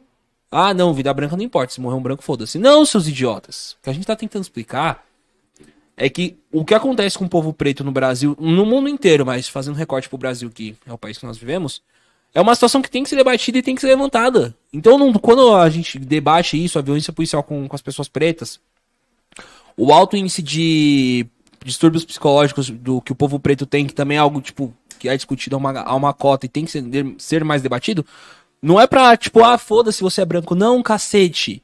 É pra gente discutir da nossa dor, pra gente ter um espaço pra gente falar. E é isso, e, mano, se você posta, todas as idas importam. Tipo, o dia da consciência humana. Nossa. Nossa, mano, eu tenho pena de sua você. conta. Expõe sua Faz conta, favor. na moral. É isso. Não, cara, Não, não, me eu, segue eu- lá que eu preciso de seguidor. Ô, Pois ô, é, Mi, pois é. ô, Mi, tem, tem perguntas que não foram respondidas aí? A gente já encaminhar pro final, que estouramos o tempo. Já pra, pra, pra, mu- pra variar, né? Mas nunca estoura, não. Mas e aí, tem alguma coisa aí, Anjo? A Mi tinha comentado, tinha. Aquela imagem de duas caveiras com dentro somos todos iguais. Ai, sim, gente. Nossa, igual aquele, aquelas babaquices assim, ai, eu sou daltônico, eu não vejo a cor. Mas, Sabe, já viu aquele lá? Né? Um fulano aí que a galera chama de presidente fala isso. Todo, é o terceiro dia 20, dia 20 que ele vai falar isso. Você vai ver. Aqui, ó. Guardanapo. Meu Deus, cabeção. Meu Deus, ele tá muito pleno. Meu Jesus. Mano, eu queria ter, eu queria ter esse sangue frio. Não é que eu derrubo coisa direto aqui no podcast. Eu já Nossa, tô acostumado. Não, o, para aí. o Adão derruba muito, cara. Cara, eu derrubo muito, velho. Você pisa, depois... Mas assim, eu- Não, é- Na mesa eu não derrubo. Tirando hoje, eu tava, eu tava assim, tava 60 dias sem problema no trabalho, sabe? Ah, sem acidente de trabalho. Aí, eita, nossa, estourou meu ouvido aqui. Não, é que eu ia o microfone pra mim. Aleluia. Ah, tá. Beleza, então. Beleza. Fala aí, fala que a gente te Deixa eu escuta. ver aqui mais. Tem a Gisélia também colocou que tem o recorte regional também nesse negócio dos termos. Que no Nordeste ela colocou que tem o meu nego, minha nega também, às É. É verdade. pode ser um ponto. Aí, ó, vou vou tá lá no verão. Verão, vocês me aguardem aí, que eu vou estar em Salvador, né? Busca nós lá, fi, que nós vai estar bem lá na Gamboa lá, que vocês estão ligados que na Gamboa, fi. Aí a, a verdade tá lá. É lá que, a- que o verão brasileiro acontece. O resto tá só passando calor. Manda abraço pra sua namorada. Um abraço também. Ela tava até compartilhou uns bagulho. Kézia, meu amor, maravilhosa. O EP tá vindo daquele jeito e sucesso é nós. Tamo junto. Show. Boa. Mais alguém aí, Anjo? É, tem uma pergunta aqui do Lucas Curralo, que Ah, pra boa. perguntar pro Adão. É, ele foi parar no MMA e se ele quer uma revanche com o Thalisson. Por que, que ele foi parar no MMA e se ele quer uma revanche com o Thalisson? Ô Duarte, primeiramente, mano. Vai tomar. Eu não vou falar isso. Mas é muito chato. Bom, já expliquei durante o programa por que, que eu vim parar no MMA. E, pô, você tá careca de saber, mano, eu sempre lutei, sempre foi meu sonho viver da luta. E eu vi que o fato de eu ter feito direito não tinha que matar meu sonho de ser lutador, porque eu já era um lutador, eu só dei uma pausa na carreira por conta da faculdade. Não, você lutou outras lutas. É, eu tô desde os 6, 7 anos de idade, então. E o, e O o, Thalisson, o Thalisson foi um mano lá da primeira. o mano da minha primeira luta. Se eu procurar o- aí o Rodrigo Adão, primeira luta de MMA dele, tomou um pau. Ele tá lutando. Ele tá lutando outra categoria. Tomou um pausaço, viado. Não, vou achar que é a luta que eu fiz semana passada. Ah, tinha, tinha 16 anos. Não sabia Não onde eu tava. Não interessa, tomou um pau e tá no YouTube. Tem mais aí, Ah, o Lucas também perguntou aqui que se é verdade que o JUD, JUD, não sei, é a série B dos jogos jurídicos. É, É, Não existe bem- mais. não existe mais. É que eu só queria sacanear um pouco que quem falou isso é uma Kenzista. Então, mano, vamos É, o relevar. sobrenome dele é Curralo. É, o sobrenome dele é Curralo. Acaba por aí Boa. qualquer assunto. E eu acho que, pra fechar aqui, é, tem uma bem legal também do Lucas, que é qual a perspectiva política, na visão de vocês, é, referente aos candidatos e as pautas que eles acreditam. Referente aos candidatos a... Achei que você tinha mandado. Bom, é, não, é, ano que vem eu não, eu não consigo enxergar um outro cenário senão Lula presidente, isso analisando tudo que tá, que tá acontecendo. Eu tenho 1.800 questões com o presidente Lula, é, e ele já provou que ele tem muito que aprender. Esse ano ele ah, provou muito isso, principalmente na questão lá do mano a mano com o Mano Brown. Ele provou que ele é um total ignorante na questão racial e ele tem que sim fazer o próprio recorte dele e não se achar um indígena. Eu falei isso ontem, eu falei o Lula, ele se acha uma mulher trans, preta, indígena, é, PCD, Nordestina. nordestina, mãe solo, tá ligado? Órfão, ele, ele se acha tudo isso. Só faltou o é não um, binário também. ele é um homem branco nordestino. É. Pan. E, e- e esse ocorre. E questão também de, de violência.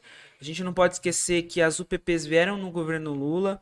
A gente não pode esquecer que o governo Lula fez uma chacina no complexo do Alemão em 2007 para fazer uma limpeza para o PAN. E quando questionado até pelo próprio movimento preto, mas naquela hora foi, foram os jornalistas, mas foi, foi questionado pelo movimento preto, ele, ele falou que é, não se combate o crime com flores, mas ele também não levou educação, porque. A- as UPPs, elas são nada mais que a mesma coisa que a rapaziada fez aqui com colônia, que os europeus saíram da- terra deles e fizeram de colônia. As UPPs no Rio de Janeiro, elas sugaram o que tiveram que sugar do lugar, elas ocuparam e militarizaram ali, né? Levaram o militarismo para o lugar, mas elas não trouxeram educação, lazer, saúde, elas só ocuparam. É só um negócio de ocupação e sugar o que tem ali. E de dominação de um povo. E teve o Que vácuo é- para as milícias também, Que né? é, um isso, que é isso que acontece na colônia. A colônia é uma dominação de um povo. Ela não leva nada de bem pro povo. Ela só suga o que tem é dominação. E as UPPs são isso. E as UPPs vieram com o Lula. O Lula colocou. E aí, um ponto muito bem levantado da- das milícias. Então, a, a minha, as minhas questões, vou votar nele, porque eu não vejo outro candidato, não consigo enxergar Ciro Gomes. É, não. é, é, Você não Eduardo consegue Leite enxergar ele viável ou você não consegue enxergar ele Gomes como um viável representante? Por questões de coisa que ele falou, até olha que bagulho louco, até pro próprio Holiday. Uhum. Eu pulei na bala do Holiday na questão da briga dos dois. Eu não pulei com o Ciro Gomes. É mesmo? É, jamais. Não vou falar. Não é um homem branco que tem que levantar o que eu acho de um homem preto ou não. Pode e ele acha que ele é o detentor. A família Ferreira Gomes está desde 1880 e algum bagulho Mandando no Nordeste. mandando no Ceará lá, pô. É. Então, como que você manda no Ceará? Você não teve nenhum escravo? 1800 e você não teve nenhum corre desse? É, se você foi rico antes dos anos 30, você teve escravo. Tá ligado? Muito É, escravo. É, é, é esse, é, muito escravo. é, escravizados, Então, né, melhor é- falando. é, É, é esse o argumento, quem- exatamente, Quem é você pra levantar? Quem é você? Se você é esse cara, a família. Até hoje a família Ferreira Gomes é muito potente, né? Uhum. Mas da onde veio? Tá ligado? Qual que é a caminhada, qual que é a história da tua família? Então não vem você hoje ser o paladino da justiça, antirracista, porque você tem um poder em cima da minha luta, tá ligado? Em cima Uhum. dos meus ancestrais. Então eu tenho muitas questões, e não só essa, né, que ele, com, com o próprio Holiday, e com o Holiday eu sou totalmente opositor ao Holiday, pra você ver. E outras questões que eu acho que o Ciro Gomes não é essa política. Não é você ser antipetista que você vai ganhar. E o antipetismo já tá cansado. Eu acho que ele já poderia ter, ter enxergado. Ac- Acredito sim que ele tenha o projeto dele, tenha ter livre, o projeto nacional e tal. Mas acredito que o caminho político que ele tá seguindo não é isso. Não é você tentar é, fazer. é, se aliar ao PSL. Entendeu? Não, não é isso. Que agora é PSL-DEM, né? Que eles fizeram. Nossa. fazer um partido Nossa. Então É o não combo do não- lixão Chernobyl. Isso né? que o Ciro não tá. é dessa forma. Não, É. a gente não pode esquecer Não. que o Ciro Gomes fez a Tabata Amaral. E de verdade, a, a Tabata ela fez todos os tudo que ela pôde fuder o povo, ela fudeu o povo, tá ligado? E a, a Tabata é um fruto do Ciro. Não, e além disso, os- esse discurso do Ciro de terceira via tá me lembrando um pouco do discurso do, do Alckmin no primeiro turno da- Sim, das eleições, porque sim. ele queria se vender como o cara que não era nenhum dos dois extremos, etc. E, pô, deu super certo, né? O Alckmin foi pro segundo turno. É, não. É, então. E aí o meu corre é esse. Então, é, para responder, é, eu acho isso. Bolsonaro, não preciso nem abrir a boca pra falar do Bolsonaro. Ele, ele se mata por si só, ele é o próprio veneno dele. O Lula tem minhas muitas questões, né? E levando pra minha pauta racial com o Lula. Mas é, é o quem tem meu voto. E terceira via não consigo enxergar uma terceira via. Seja Eduardo Leite ou Dória pro PSDB pra mim pouco importa. Seja Ciro Gomes pra mim ele e votei no Ciro Gomes no primeiro turno na, na outra eleição, mas pra mim ele não tem como votar em Ciro Gomes. E aí aí a gente pega Tem os Daciolo, restão, né? Tipo, da Vai vir da- Atena, né? Vai vir, vai vir Ó, o muito. Datena nem ia ser vice do aí Ciro? É, é, e tem esse, enfim. Aí a gente pega o Tem esse papo. Tem os refugão, né? Nossa, mano. Mas enfim. Mas é foda. Tem os que estão lá de, de, de- Tem vários palhaços, mas tem esses daí que estão de Mas palhaço foi numa dessas que o Bolsonaro surgiu. né? Então, mano. E é eu- que ele foi uma junção de fatores É. que proporcionaram a- o fenômeno que foi ele, mas. É ele que acho que um mim, desses- pra mim dessas 2018, pra mim, assim, por mais pe- pessimista que eu seja, 2018 não foi a eleição do Bolsonaro, foi a eleição do antipetismo. Ah, não, isso daí é Ah, nítido. Sim, eu acho que Isso é. daí é nítido, sim. não- em cima disso. E teve uma abstenção gigantesca como nunca no. Toda a situação de do Lula poder ou não concorrer, aí vão enfiam o Haddad. O Lula ia ganhar. Não. O papo é esse, mano. O Lula tava com 30%. O Lula tava com 30% e o jogo ainda não tava esquentando só. O jogo tava esquentando. Aí. E aí tiraram ele do jogo tal. E política é isso. E, o, e, e quem deu o golpe hoje tá junto com o PT. E política é isso, gente. É, a gente briga. É ser mais por maquiavélico, né? a Ver também esse lado, né? Que os caras estão nessa. A fita gente aí, tem né? que entender o jogo, mano. É, quando a gente para de ser só idealista e começa a entender o jogo, a- aí a gente. É aquela eterna sabe troca de favores, mano. É, entendeu? Tipo, pô, o Lula tava com os caras que derrubaram a Dilma. Tava aí, pô, semana passada os caras estavam juntos. Então, a política é isso, mano. né? Hoje, eu, eu, eu falo, nossa, que bom que Renan Calheiros é o relator, tá ligado? Da- Ó, da que CPI. ponto chegamos. É. Esse bagulho, hoje eu falo, nossa, o, o Osmar, o Omar Aziz tá fazendo um.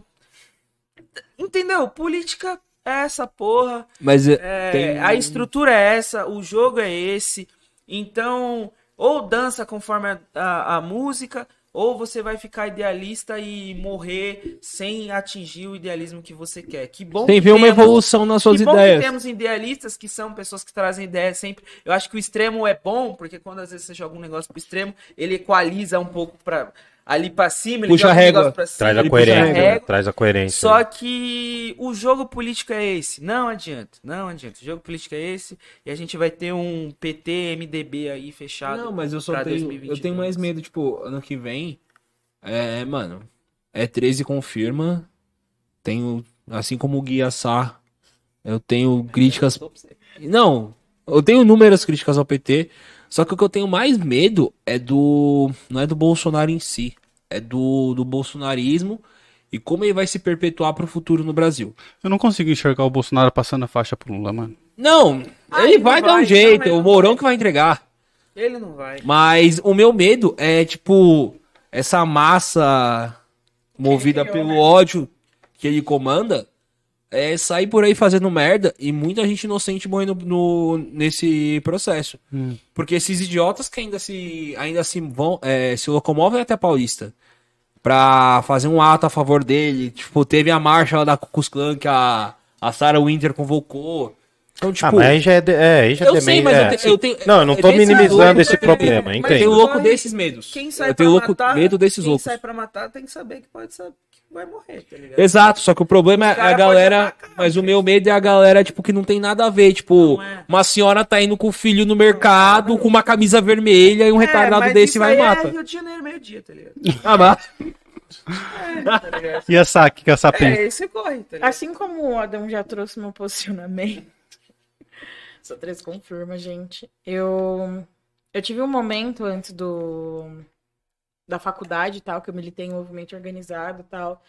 E eu, assim como o feminismo branco, fui encantada pelo aquele petismo violento. Tipo, mano, teve um tempo da faculdade que usava uma camisetinha escrito Lula é inocente ou não. No auge de 2018 eu já não penso mais dessa mesma forma, sabe? Eu acho que é muito. Tô muito contemplada pela fala dos meninos, assim, tipo.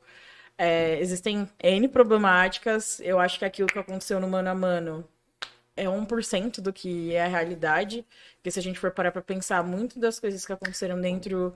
De avanço até do movimento preto que aconteceram dentro dos governos petistas foram muito mais por pressão popular do que efetivamente. É, Uma pauta do, do- uma do- pauta de- que vindo do mundo federal, assim, né? Exatamente.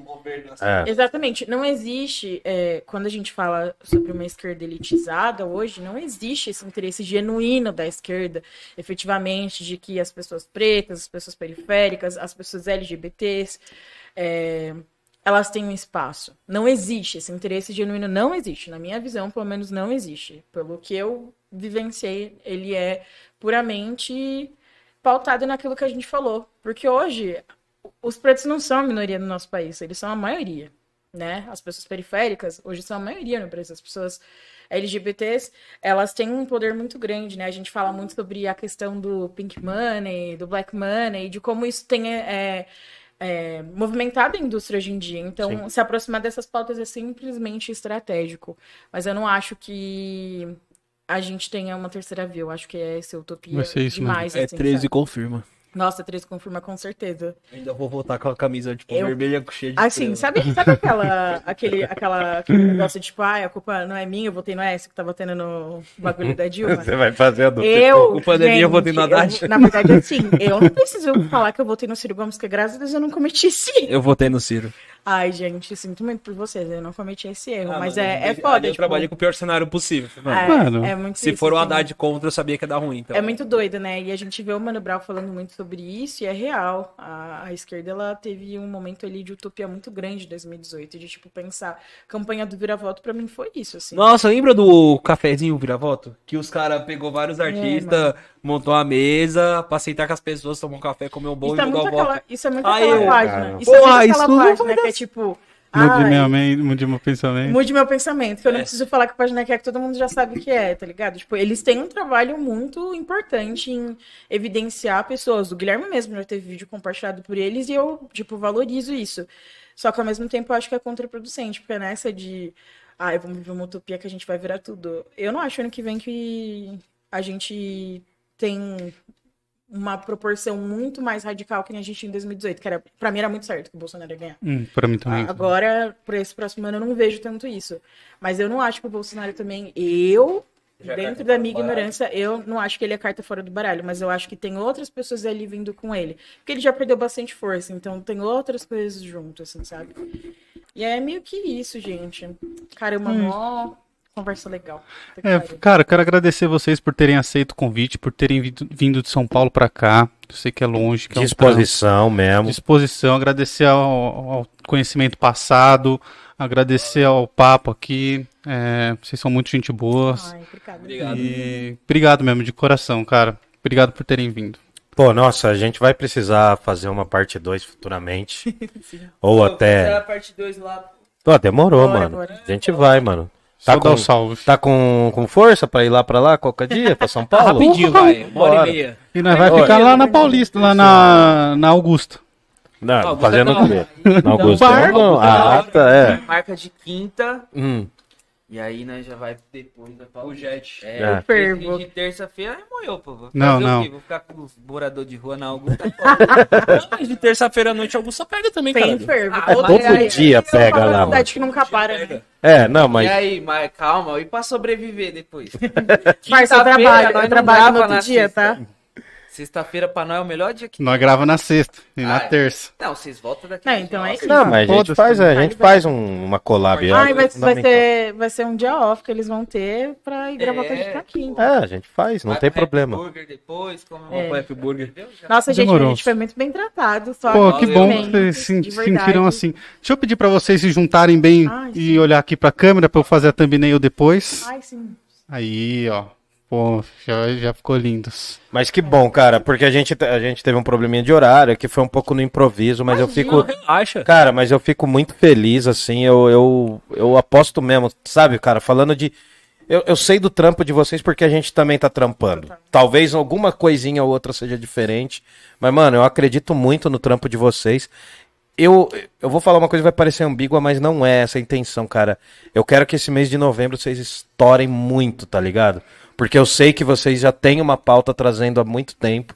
E eu, mas eu sei que novembro dá uma visibilidade maior, vai muita gente querer pesquisar sobre isso. Eu quero, assim, eu torço muito pro trampo de vocês. De coração, mano, acompanho. Tô falando porque eu acompanho. E, cara, só posso agradecer, mano. Quero agradecer mesmo, porque é muito engrandecedor, cara. A gente precisa ouvir e fazer pontes, mano. E eu quero estar aí em São Paulo com vocês pra gente marcar. A gente vai marcar um rolê também. Sim. É, não, não é só o podcast. Eu quero marcar um rolê com vocês pra gente fazer alguma coisa. Que eu gosto daquela cidade, mano. Aquela Babilônia cinza. Quer agradecer aos patrocinadores, apoiadores, ajudadores? Antes de passar a palavra final pra eles, eu quero agradecer a Move 8, que é a produtora aqui que faz o podcast acontecer. Se você é um apoiador da arte, Maravilhoso, só pra falar aí, ó. Maravilhoso. Top aqui, né? Verdade, estrutura é maravilhosa. se você é um apoiador da arte, entre em contato com a Move 8. Apoia a gente aqui. O site é www.move8.com.br. As informações estão na descrição. .com.br. Apoie a arte. Entre em contato com a Move 8. Temos a EC Pinturas, tá aqui na descrição também. Se você for de Jundiaí região, precisar pintar casa, precisar pintar seu comércio, marido de aluguel, manutenções residenciais, dá um salve lá no Instagram, fala que viu aqui no Parla, que o orçamento é gratuito. Demorou? Tá na descrição também. E por fim, a pizzaria Giuseppe, que Opa. fortaleceu a gente aqui, tem uma cheia aqui, uma Horrores, gente, horrores. que... Eu vou, eu vou querer muito um pedaço disso. Não, já pode quando, pegando. Quando tu abriu a pizza lá, eu falei, caralho, pizza bonitona. Gente, muito gostosa, viu? E, Ah, valeu, e cara. durante a semana eles têm pizza de 29, Menos, Fica- fica longe de casa. 22. de 25, É 25. 25, é. Essas pizzas aqui ficam 25 reais Nossa, o durante a único semana. defeito dessa pizzaria não- é ficar longe da gente. É, Mas é. A gente pedi- já pediu lá direto. E eles entregam longe pra caramba, mano. Não, não até São, Não vai não em até, São Paulo. é, não vai É, até mas a eles entregam. e o. Então, dá um salve. Se você tá vendo aí, segue os caras lá no Instagram, dá uma fortalecida também. Fala que viu aqui. Ainda que você não seja aqui de Jundiaí, dá um salve lá, segue no Instagram. Porque isso fortalece a gente também, cara, pra semana que vem ter de novo. Sim, Tem que vender pizza, pô. claro. E curta, compartilhe, comente, fale aí, diga sobre a gente, espalhe a nossa mensagem. Se você acredita no Parla Podcast, nós temos o pix, arroba parlapodcast.com.br pix, arroba parlapodcast.com.br Lá você faz uma contribuição avulsa. Você pode fazer uma contribuição mensal, se tornar um apoiador com apoia.se barra parlapodcast. apoia.se barra parlapodcast. E hoje foi uma exceção, mas de sexta-feira a gente dá aula de filosofia aqui. A gente, É o Filo Brisando. O Will não dá aula de filosofia, a gente fica aqui como aluno, eu e meu irmão. E, porra, acompanhe, velho. É uma aula de filosofia top. Se fosse pagar um curso desse, quanto ia custar, Camargo? Centenas de milhares Centenas de de euros. milhares de euros. não, é sério, velho. É um- Não, mas a Se gente a galera tá- fosse pagar para as aulas que a gente tá dando aqui, ia ser um É, baita a gente curso. tá falando desde mitologia grega, agora a gente terminou a, a Idade Média. Semana que vem é o resumão da Idade Média. Na outra semana, em novembro, a gente começa a falar da Idade Moderna e vai entrar já Nossa, com Nicolau eu quero Maquiavel. Maquiavel. é bom. Nicolau Maquiavel. Nossa, fiquei no primeiro ano da escola. mano. Isso, mano. A gente vai chegar no príncipe do Nicolau Maquiavel. Então, se você curte, acompanha, compartilha, espalha o que a gente tá fazendo aqui. Porque é com, com o coração, com carinho mesmo. E é um trampo, hein? É trampo. Mano, assim a- como o de vocês também é um trampo, né, A mano? palavra está com vocês. Podem finalizar aí, por gentileza. Vai vocês que eu vou por último. Linus. Uh! Pô, eu queria agradecer é, a recepção, primeiramente o convite, mas a recepção, pô, papo reto da hora. Tá ligado? É da hora a gente chegar e tal, ser, ser bem recebido e conseguir trocar um papo sem amarras, sem precisar explicar muito, sem precisar ser didático, chato. Então, queria agradecer todo mundo, queria agradecer a produção. A produção tá sempre ali, ó, mudando as câmeras, vendo o som, se o som tá bom. Mano, a vocês de verdade é sensacional. Espero recebê-los lá no nosso podcast, mas espero principalmente recebê-los num, num dia bom de Augusta aí pra gente. Boa, demorou. Só fazer o convite, mano. Pra gente a curtir. gente tá lá. Que, mano, daquele jeito. A pizzaria também, queria agradecer que a pizza tava massa pra caralho. Com- gostei pra caralho de gravar de convidado, porque eu, porra. É estouro, né? Não tem trampo, né, Zero mano? preocupação. Não precisa ver câmera, né? Não é verdade? Nossa, não, precisa é produzir, gostoso, ficar né, mano? preocupado. Ah, o áudio tá como? Achei maravilhoso.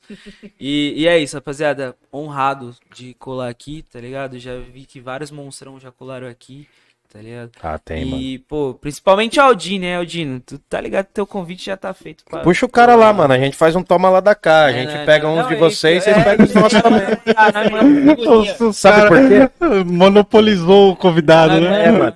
A gente sempre lança aqui, já tá se tornando famoso, a gente sempre lança o contratinho de zero reais. É, mano. Manda o contratinho de zero reais pros caras, fala assim, ó, vocês estão convidados aí lá pro nosso podcast. Daí depois a gente convida aqui também, a gente É faz isso. essa ponte. Vamos, vamos, vamos, vamos fechar desse jeito aí. Agora Fechou. que o- o- tá- Vai, cara, o cara tá no Tinder, mano. Ah, O cara é- o cara Ele é entendeu mentira. 55 quilômetros, né? Gente, Ela ela mandou ele é cara, viciado. Mentira, Não, mas a Mas gente na verdade, aqui, ó, não, também não. gosta eu vou bastante. dizer uma coisa pra vocês. A produção não falou, mas uma pessoa perguntou no chat pro Adão Hum. como que é a vida de ser tão gostoso. Ó, quem, quem foi? Quem foi? Quem foi? Foi pra Oi. A minha essa mina manda pra zoar, tio. Mas a gente sabe como é a realidade, parça. É difícil? Não. Você, lá, responde aí, ó. É difícil? É. É difícil É difícil ou não é difícil? Cansa, eu queria que me rendesse mais dinheiro porque rende atualmente. Ai, Eu poder cansa. viver só de ser gostoso. A gente resolve quando for na Augusta lá. pagar- É isso. Já que é difícil, come pizza então. pô. Mano, eu queria só agradecer novamente o convite de vocês, agradecer a produção. Agradecer a Gisele. Beijo, Gisele. Aí. Ficou sem graça. a gente sabe que não é fácil fazer o corre de produzir um podcast, etc. Porra. Então, mano, a gente colar aqui é. Pô, eu valorizo ainda mais o trampo de vocês, porque a gente sabe como é isso. É, vou acompanhar ainda mais, já acompanhei alguns episódios de vocês, vou Pô, passar que legal. a acompanhar ainda mais. E reiterar o convite, vocês estão convidados para parte 2, sei lá, Pô, né? muito Nós. obrigado. Vamos tomar uma na Augusta, vamos comer no Happy Burger, que é uma É bom? hamburgueria foda pra caralho. É muito boa. E é isso, bola pra frente, mano. É nóis. Valeu. Ai, gente, primeiro de tudo eu queria agradecer a paciência de vocês, que os dois ficaram conversando comigo no WhatsApp e o Vildo um tempão mandando mensagem. É, E ela criticou minha arte ainda. hein? Entendi. Tô brincando. Não é que as Tava fotos não ruim, tava, tava batendo, mano. É que eu não, Não sei tava fazer. dando certo, não Mas tava a gente, dando certo. troca, a gente troca a figurinha disso também, que eu também fui Demorou. aprendendo no negócio das artes aí. É, agradecer os meninos também, tipo. Nossa, você agradeceu, agradeceu e elogiou a gente duas vezes. Nossa! É bom que dá trabalho pra vocês fazerem alguma coisa. Aqui não, é é- assim. não ia vir de graça Aqui também. é assim, filho. Agradecer a produção também, gente. O convite foi maravilhoso, o papo muito 10. Agradecer toda a recepção de vocês, tudo maravilhoso. E dizer pra todo mundo não esquecer de seguir todo mundo que tá aqui na descrição, que nem eles falaram. Com certeza. Seguir os meninos, me seguir também. E se inscrever lá no canal da Nós pra dar uma fortalecida no nosso Sigam lá, sigam lá que é da hora o trampo. festa da uva de Jundiaí. É, logo Putz, vai não ter. tem né? mais, É. acho. Não, vai ter ano que vem, né? Vai ter? É. Vai ter alguns bololô aí. Vai ter. O carnaval daqui é bom, apesar de ser pequenininho assim, é um bom carnaval. Meu cara. aniversário vai ser no carnaval, gente. Então, Pô, isso é tudo. bom, você vai curtir. Se vocês vierem algum dia aí, a Saudades gente faz, carnaval. mano.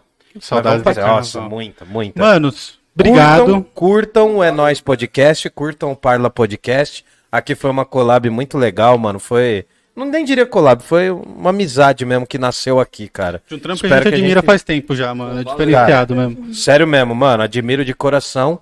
E, mano, é nóis. Vambora? Vambora. Falou, Jundiaí não tem Bom, heróis. Um a gente abraço. agradece. Jundiaí não tem heróis e vida longa ao Parla Podcast e o É Nós Podcast. Falhou. É nóis, valeu.